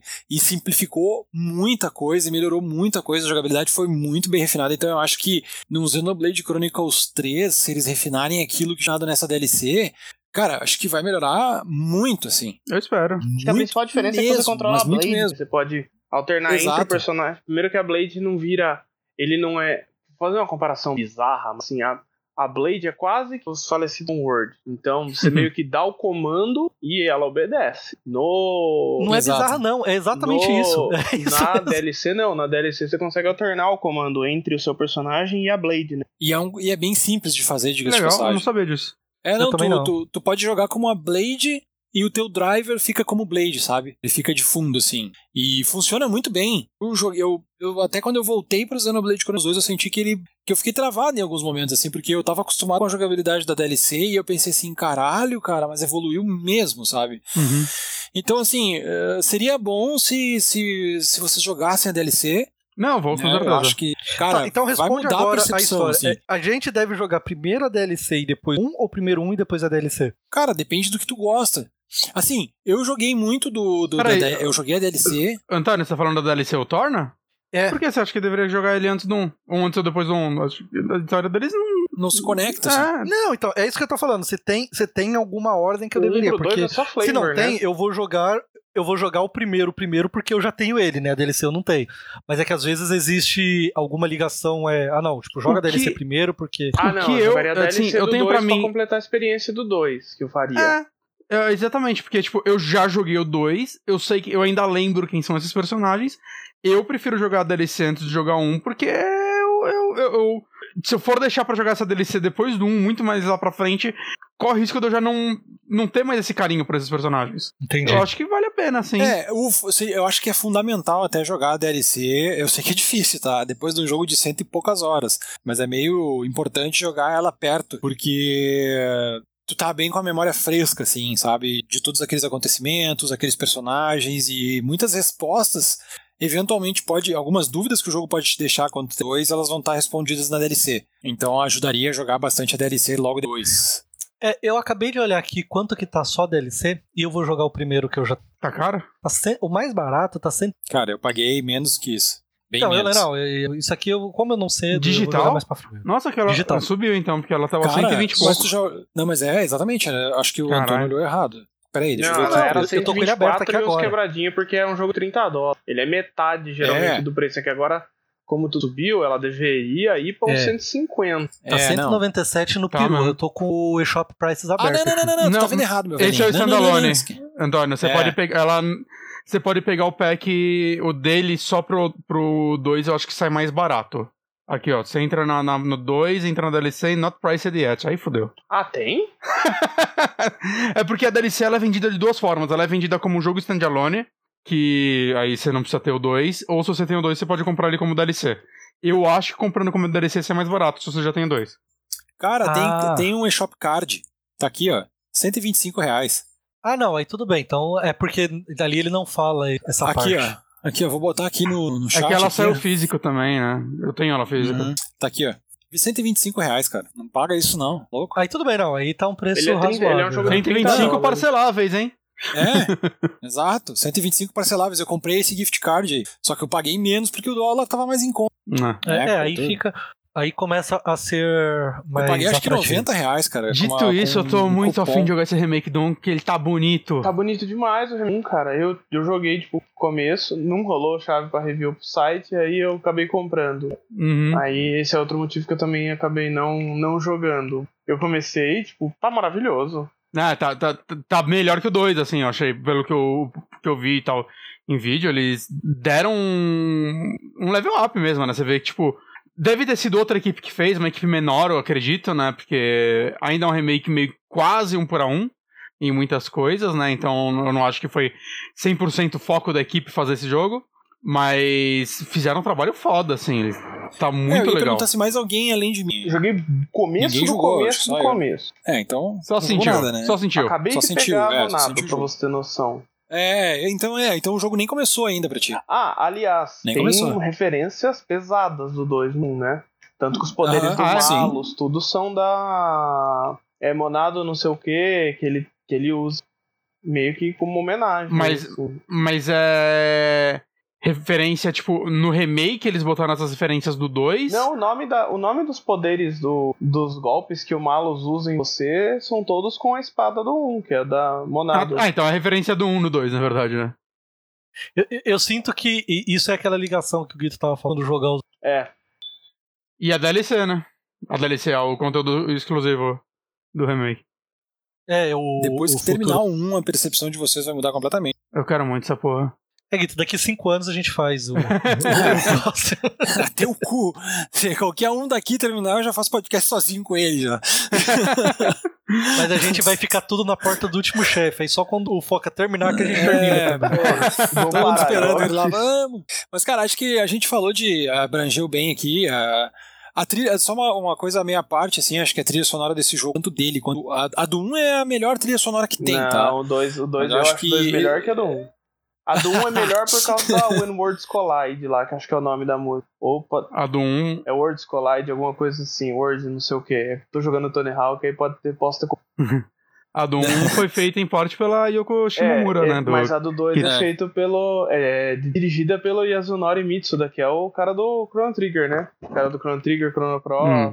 Ma- Mas eu tenho um lance com a trilha sonora do 2. Ela, é, eu gosto dela, mas tem uma música que é meio que a música emocionante que toca 300 vezes no jogo. Eu odeio essa. Eu, eu odeio, odeio essa música. É que é quando para, acontece alguma coisa aí. Eu fico tão puto com essa música. Porque, nossa, eles tocam tanto. É sempre que vai acontecer algo emocionante, eles dão uma pausa, o personagem fala alguma coisa e aí ela começa. E eu fico puto. Eu odeio essa música. O jogo seria melhor sem ela. Ela é brega. Ela é muito brega. A trilha sonora do 1 é muito melhor. Eu não Nossa. lembro da trilha do 1. Ah, não. O, ne- o negócio que eu ia falar, você estava falando, do- é, só pra finalizar, o que eles têm de design das personagens, design de todo em volta, tanto dos poderes quanto titãs, eu acho maravilhoso, assim. Não falando do cenário em si, mas o cenário, tipo, dos poderes, de- o- as armas, eu acho isso muito. Eu gosto dos inimigos. assim.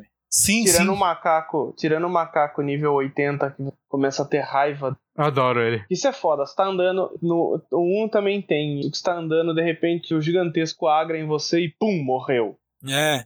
Mas, é, tipo, por exemplo, esse próprio macaco, ele tá na primeira área, o macaco no level 80, é, e você termina o jogo no 8. 70, tá ligado? você termina o jogo sem. Ele, ele é mais forte que o último chefe, mano. É, Ele tá na primeira área, mas assim, eles não, não agram tão fácil. Não é sempre. É, é alguns pontos específicos que você vacila. Cara, eu matei ele agora depois que foi maravilhoso a sensação de passar por lá e ele não tá mais ah, lá. Ah, eu falhei, eu tentei depois que eu venci o último chefe, eu morri de novo. Ah, mano, isso tá de sacanagem. Eu dominei esse jogo, eu dei aquela, o chain combo de um bilhão de. O supremo do jogo? Não conseguiu matar o macaco? Não, não dá, não dá. Eu, eu, eu, eu, eu quebrei o jogo, né? Acho que eu, eu não comentei aqui, mas eu quebrei o jogo, porque a Mitro, ela tem um golpe que. Um, uma habilidade que você libera que quando ela dá.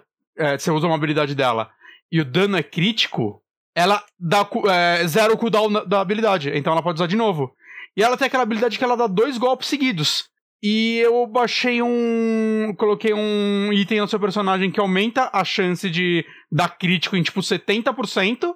Ou seja, dos dois golpes, tipo, 90% das vezes um deles vai ser crítico. E quando você dá crítico, você enche, tipo, sei lá, 20% da sua vida.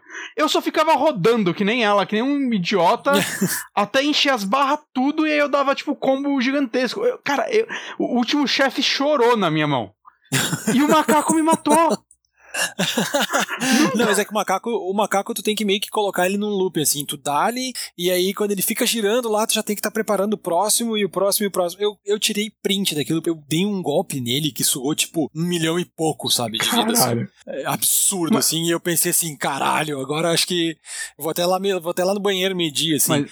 Foi incrível, cara. Mas eu adoro incrível. isso do, do jogo no sentido é, é, tanta mecânica, tanta mecânica, tanta coisa, tipo, é um pouco opcional, muita coisa, tipo, os itens que você equipa, eu, eu, eu caguei, assim, eu, eu pegava... Fazem uma diferença, uma... assim. E é, então, e aí no final, na verdade, assim, é uma coisa que a gente não falou, teve aquela parte que você tem que lutar contra todos os seus amigos, que é a pior parte do jogo, eu juro ah, que perto do final eu quase odiei, dropei. Eu odiei aquilo. Porque os personagens que você vai jogar, eles não estão num level pré-definido. Eles estão no level que eles estavam nessa parte do jogo. Exato. E todos os meus, meus companheiros eram mais fortes que o Rex. Eu tomei eu no apanhei cu. Tanto. Eu tomei eu no apanhei cu. tanto. E aí eu, eu achei um jeito de quebrar. Um deles eu quebrei usando o Blade que ataca a distância, você ficava atrás de um banquinho pra lá vencer. Uhum, uhum, saca? Uhum. Mas eu fiquei tão puto nessa parte. E essa parte é a parte que, tipo, eu fui procurar na internet, é a parte que, meu, 90% das pessoas odeiam ela. Saca? Ela é ruim, ela é mal feita. Porque, porque ele é um jogo que ele não prioriza grinding. Então, se eu, eu tipo, eu vou ter que grindar para ficar mais forte que essa galera, eu tô, eu tô fudido. Saca? Porque eu tô sozinho, matar os bichos vai ser difícil, fazer as sidequests que faltam sozinho vai ser difícil. E eu vou ficar, tipo, vou ter que colocar, sei lá, 20 horas de jogo para eu subir de level que eu preciso. Sabe o que, que foi merda. absurdo nessa parte? Eu tive que usar um Common Blade na minha, na minha, é, na, na, na, minha, na minha equipe ali, porque eu tinha um Common Blade que ele só ficava curando, sabe? E, e, aí ele ficava o tempo inteiro curando, assim, ele tirando é, barra, as coisinhas de health lá e tal. Cara, quando eu usei aquele ali foi um santo remédio, assim, assim literalmente, porque, o, sabe? E o jogo, ele é difícil. Eu acho que ele é um RPG difícil, assim, ele... As partes... Não é só a side quest que é difícil, né? Ele vai tendo umas partes na quest principal que vão te desafiando bastante. E eu gosto disso. Mas hum. essa parte essa pra mim é, é uma que. Ela é chata só. Essa e alguns chefes. Tem alguns chefes que dão um rich kill que é, que é meio bosta, assim, que você tem que estar tentando até eventualmente ele não dar o golpe de um rich kill e você vencer. Isso eu acho meio bosta. O chefe, uma... praticamente, é uma das habilidades ali. É praticamente hit kill no, em alguns personagens. Sim, sim.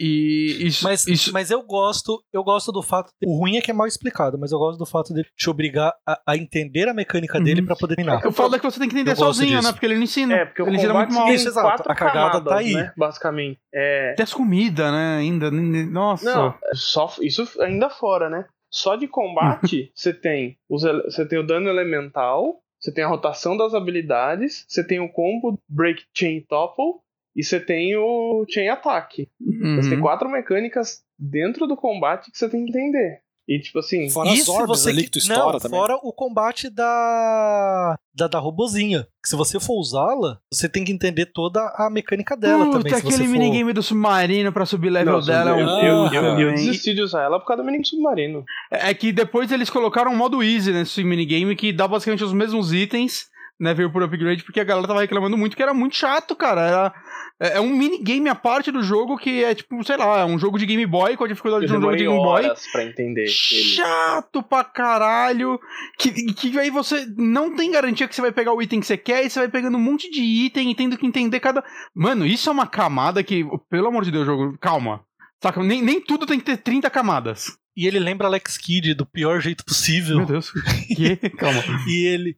E ele. E, e a personagem. Só que a personagem é uma Blade boa pra caramba. Não. Ela é- seria muito. Eu, eu, eu não. Eu decidi usá-la também. Eu usei ela muito pouco. Mas ela era excelente. Eu gostaria de tê-la o mais forte. Mas não, Não, dava. A porque- galera que joga 200 horas do jogo e grinda ela até deixar. Fala que ela quebra o jogo. Quando você pega todos os lances que você pode. Você pode. Que ela, você pode manipular o tipo dela, né? Então ela pode ser de fogo, de gelo, o que for. Então elas, a galera usava ela pra fazer uns times completamente quebrados, assim. Eu cheguei a pesquisar na internet, é, é ridículo, assim, você vê vídeo dos caras matando uns chefes com ela muito rápido.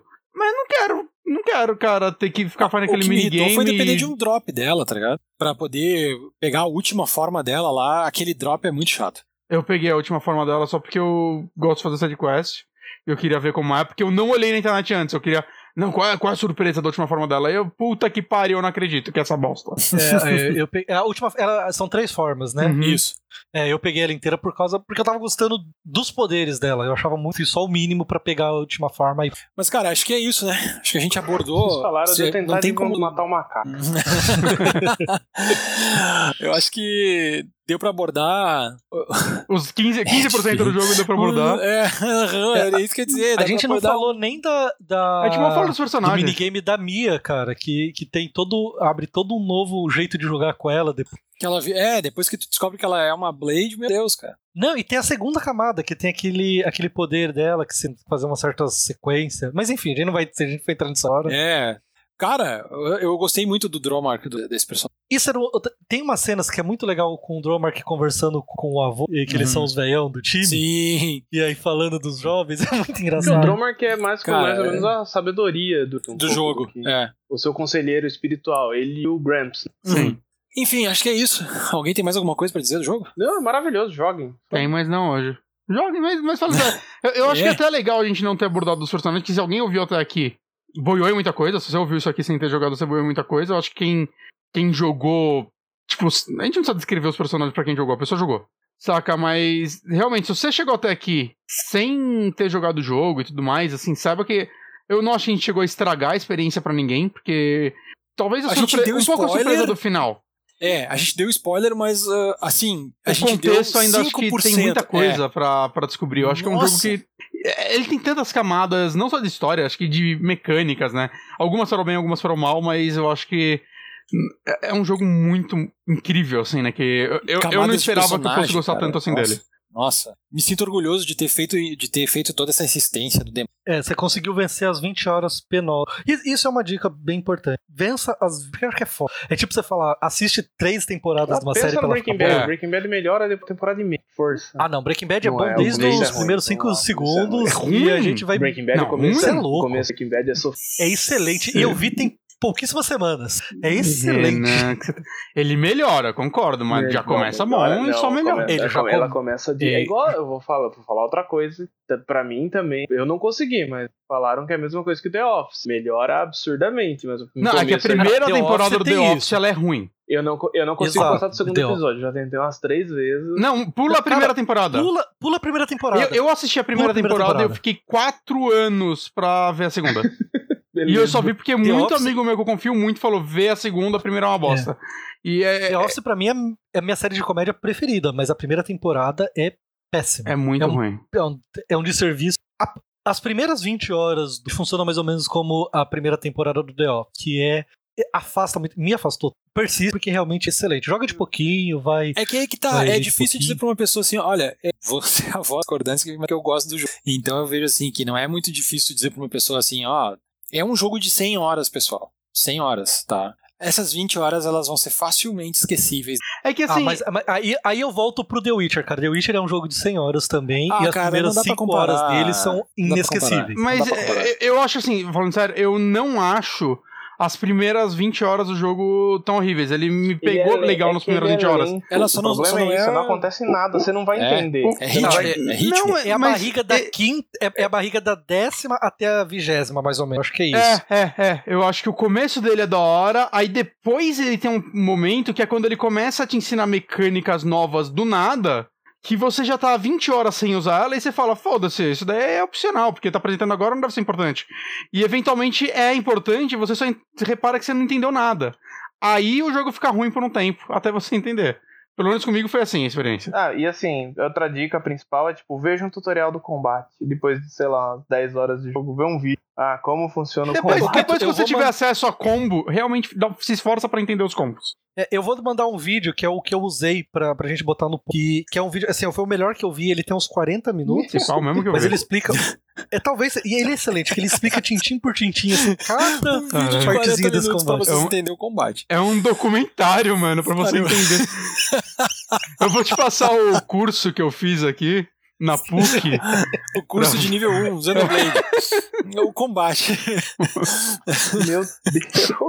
Ah, Vou apresentar o certificado na empresa aqui, o treinamento que eu fiz esse final de semana. a gente acabou de fazer uma pessoa desistir desse jogo, você tá ligado? Né?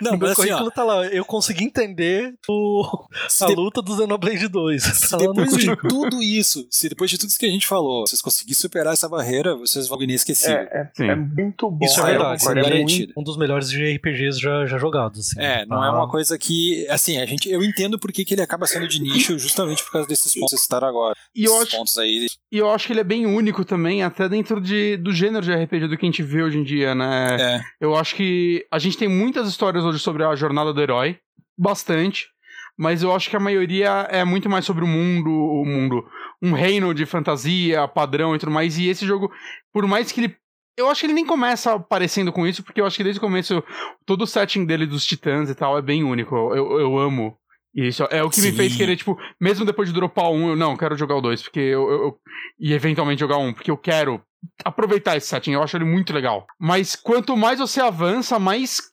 Né, tipo, toda essa parte final dele que a gente comentou. É, e depois você começa a ver todo o resto do jogo com outros olhos. Eu, acho, eu, inclusive, acho que é um jogo que rejogar ele deve ser meio incrível. Não farei isso. Em, num futuro próximo. Mas rejogar ele deve ser uma parada da hora, assim, que você vai ver o jogo, jogar o jogo inteiro olhando ele de outra forma. E eu, eu não vejo outros de RPGs mesmo fazendo isso hoje em dia. Pelo menos não com frequência. Disso que tu tá falando, eu vim que várias vezes eu me peguei querendo morar naquele mundo, assim, uhum. sabe? Eu olhava assim, meu Deus, eu gostaria muito de é, morar o, nessa parte aqui do jogo, sabe? Um que eu vejo é quem joga um gosta muito mais dele do que do dois. Ah, não. Um é o melhor da franquia até agora. E dizem de Play 2 lá, o Xenosaga, que eu citei lá no início do podcast, são ainda melhores. O Xenogears também, eu vejo muita gente gostar dele. É. É, é uma franquia meio única. Assim. Eu acho que esse cara é muito bom, ele faz. O, o Xenosaga, ele. É, ele é da Bandai, né? Se eu não me engano, tem é. referência dele no Xenoblade. Não é porque a Bandai Isso. e a Nintendo elas são meio BFFs, né? Elas têm empresas juntas e tudo mais, né? Então, empresas IPs juntas e tudo mais né? Eu acho que tem uma Blade que faz referência a um personagem dos. É o Cosmos? Isso, é o Cosmos, é. é. Né? E eu vi, eu vi algumas pessoas especulando, mas isso daí é aquelas especulações que não achariam impossível tá rolando um possível remake de Xenosaga em parceria da Nintendo com a Bandai. Seria incrível. Eu Seria acharia maravilhoso. Cara, mas aqueles boatos que você não sabe de onde vem, né? Alguém tá falando é. isso e algumas pessoas repetem, né? Pode ser que nunca aconteça. Mas, Mas cara, é a vontade de potência isso. Ah. O Antônio, Aliás, o Antônio lembrei fez a palavra, aquela... Guito. Era ni... Ih, porra! Ah, nilismo. Ah, essa daí eu conheço. Gosto que eu vejo o Rick Morty. Mas, cara, é, não consegui responder se os jogos se unem de certa forma. Mas sim, eu acredito que aquele jogo ali tem muita coisa que tá ligada nos três que tem, que o X saia no, no Switch jogar e ele voltar aqui nesse eu, podcast eu, e dizer, caralho! Não pode. Eu queria jogar mesmo. Não pode. Gente, não pode. é, o Guito não quer que a gente jogue. Eu não quero. O Guito, Bonatti, o Bonatti. É. O Bonatti não Elitista, Bonatti. O, o, o, X é o que eu vejo as pessoas falando. É impossível sair no Switch porque o uso dele da segunda tela é essencial. Eu joguei, porra nenhuma, gente. Vai tomar no cu, que é essencial. Dá pra transformar tudo em menu. É que tu ainda não chegou na parte que tem que usar ele mesmo. Ah, não é essencial. Dá pra transformar em menu. Tudo vira menu. É, cara, tudo. Ah, dá pra fazer, dá pra portar. Dá. Enfim, acho que é isso. Até a gente agradece a... Até Zombiu conseguiram fazer sem o. É, exato. Cara, eu agradeço muito a pessoa que teve paciência de chegar até aqui nesse podcast, nesse final de podcast. Uhum. São duas horas e vai provavelmente diminuir na edição, mas Cara, se a única pessoa que chegou no fim desse podcast jogar, manda para nós o feedback aí. E se tu jogou e desistiu, por quê? Se foi por essa lentidão inicial, se foi, se foi esse essa coisa pornô do jogo. Isso eu consigo é, ver realmente é. afastar muita gente. É, cara, infelizmente. Não é puritanismo. para quem, tá, pra quem ouviu esse podcast ficou na dúvida assim, bah, os caras são puritano ali, né? Não querem ver o personagem Não, pelado, o Guito é mó machista. Nem é isso. Cara, é, eu sou machista. Vai falar essa merda aí, agora vão achar que eu sou na internet mesmo. Não, mas isso daí é que o Bonatti é esperto. Ele sabe que alguém ia tomar essa peixe. É. Ele já jogou em você, tá ligado? É, é. É que nem um amigo, no, um amigo nosso lá no antigo Fórum Wall lá, o cara pegou e disse uma vez que eu era separatista de brincadeira e até hoje tem gente que acha que eu sou de fato separatista, mas, sabe? Mas, é. ah, mas aí é porque você, aí, é, aí, é, aí é da onde você nasceu, cara. Ah, para, é... cara, tu nasceu em Osasco, pelo amor de Deus, cara. Aí, separatista falando mal da terra dos outros. Não, sei lá, eu achei que ele ia se ofender com isso. Cara, quem é de Osasco vai se ofender com. Não se ofende com, com os pombos que batem na cabeça da gente, vai se ofender. Bom, acho que é isso então. Muito obrigado a todo mundo que ficou até aqui. É, ouçam o Bonatti no Super Amigos. Ouçam... Renan, muito obrigado também. Valeu, gente. É, o Renan Valeu, do Joga Zero. A gente agradece ao Joga Zero por ter cedido ele aqui. A gente pagou o passe lá. uh, foi o total de um centavo de dólar, o que deu menos uns 50 reais. É, ele comprou o Xenoblade 1 agora no Switch. é, é, exatamente. Escutem o Antônio e eu, e o Antônio e o amigo dele no Caras da TI, e escutem o Retro Games Brasil. E o amigo dele é o Rancor. É, escutem eu e o Rodrigo falando é. de quadrinhos, né? Faz uma é. propaganda direito. Ah, cara, eu não lembro, eu não lembrava que tu chama ele de Rod, né? É uma assim. É, o apelido dele é Rod, outro, mas é. é. a gente falando de quadrinhos. Aliás, Bonatti, você tá devendo aí eu tirar a sua pilha de, de atraso pra gente poder gravar? Sim, sim, sim. Como eu já tô em São Paulo, eu posso, eu posso ler aquele lá que, você, que a gente conversou. Por favor. Vou ter que refazer toda a minha pesquisa porque eu descobri que eu deletei a pauta. Eu fiz, eu fiz, eu fiz uma pauta pro podcast do Honório que faliu. Que eu queria muito fazer uma pauta sobre o é tipo o Guito com o Xenoblade? Basicamente. É, é, é. Deus tá vendo isso aí que vocês estão fazendo esse bullying. E olha que Deus nem existe, ele tá vendo. O, o arquiteto, arquiteto tá, vendo, vendo tudo. O arquiteto tá vendo. Mas assim, ó, uh, obrigado a todo mundo que ouviu. Eu e o Bonatti, a gente espera gravar o, essa confraria, do, a gente chamou assim, uh, desse jeito, porque a gente é. Bom, um tem o Retro Games Brasil e o Caras da TI, o outro é dono do Super Amigos. A gente com certeza não é bom para criar nome de podcast. Então. Ô, louco. É assim, é assim que ele criticou meu site do nada. Não critiquei, tu que disse que o nome Super Amigos foi. Mas eu posso, é meu. ah, tá, desculpa. É tipo brasileiro falando, ouvindo um gringo falar mal do Brasil, né? É. Pai pode falar mal do filho feio, mas você não pode falar que a criança é feia. É. É, e, e, outra foca, acho que a gente pode aproveitar aí e falar do Final Fantasy XIV também. Você falou aí que você joguei, jogou bastante, joguei um pouquinho né? no lançamento, três, quatro meses. Ah, mas é só você voltar. É só você voltar não, não, pra jogar não, não, aí e pegar o. Parou no último chat. Meu PC não roda. Parou no último chat. Aí o, aí o joga zera vai virar joga não zera, já é um pouco, mas... Mas é, o Renan, quem quer te ouvir, acessa aí. Eu tô como? lá no youtube.com.br jogazeira, com vídeo. O podcast tá on hold porque eu estou morrendo de editar. E tem o site também para esses artigos geral, mas eu mesmo tô mais no YouTube. É isso aí, então. Muito obrigado a todo mundo aqui. Eu, Bonatti, espero gravar o 2 em breve. O Talk Mirage Sessions vai depender dele fechar Eu vou terminar também. já, já me convido é aqui. É isso. Pra... Isso, isso, dele. tá convidado já. É, o Antônio não quis, o Antônio achou que era, sabe? Jogo de idol. ele não sabe o que Valeu, fala. senhor. Perdoa ele. Muito obrigado, boa noite. Parou.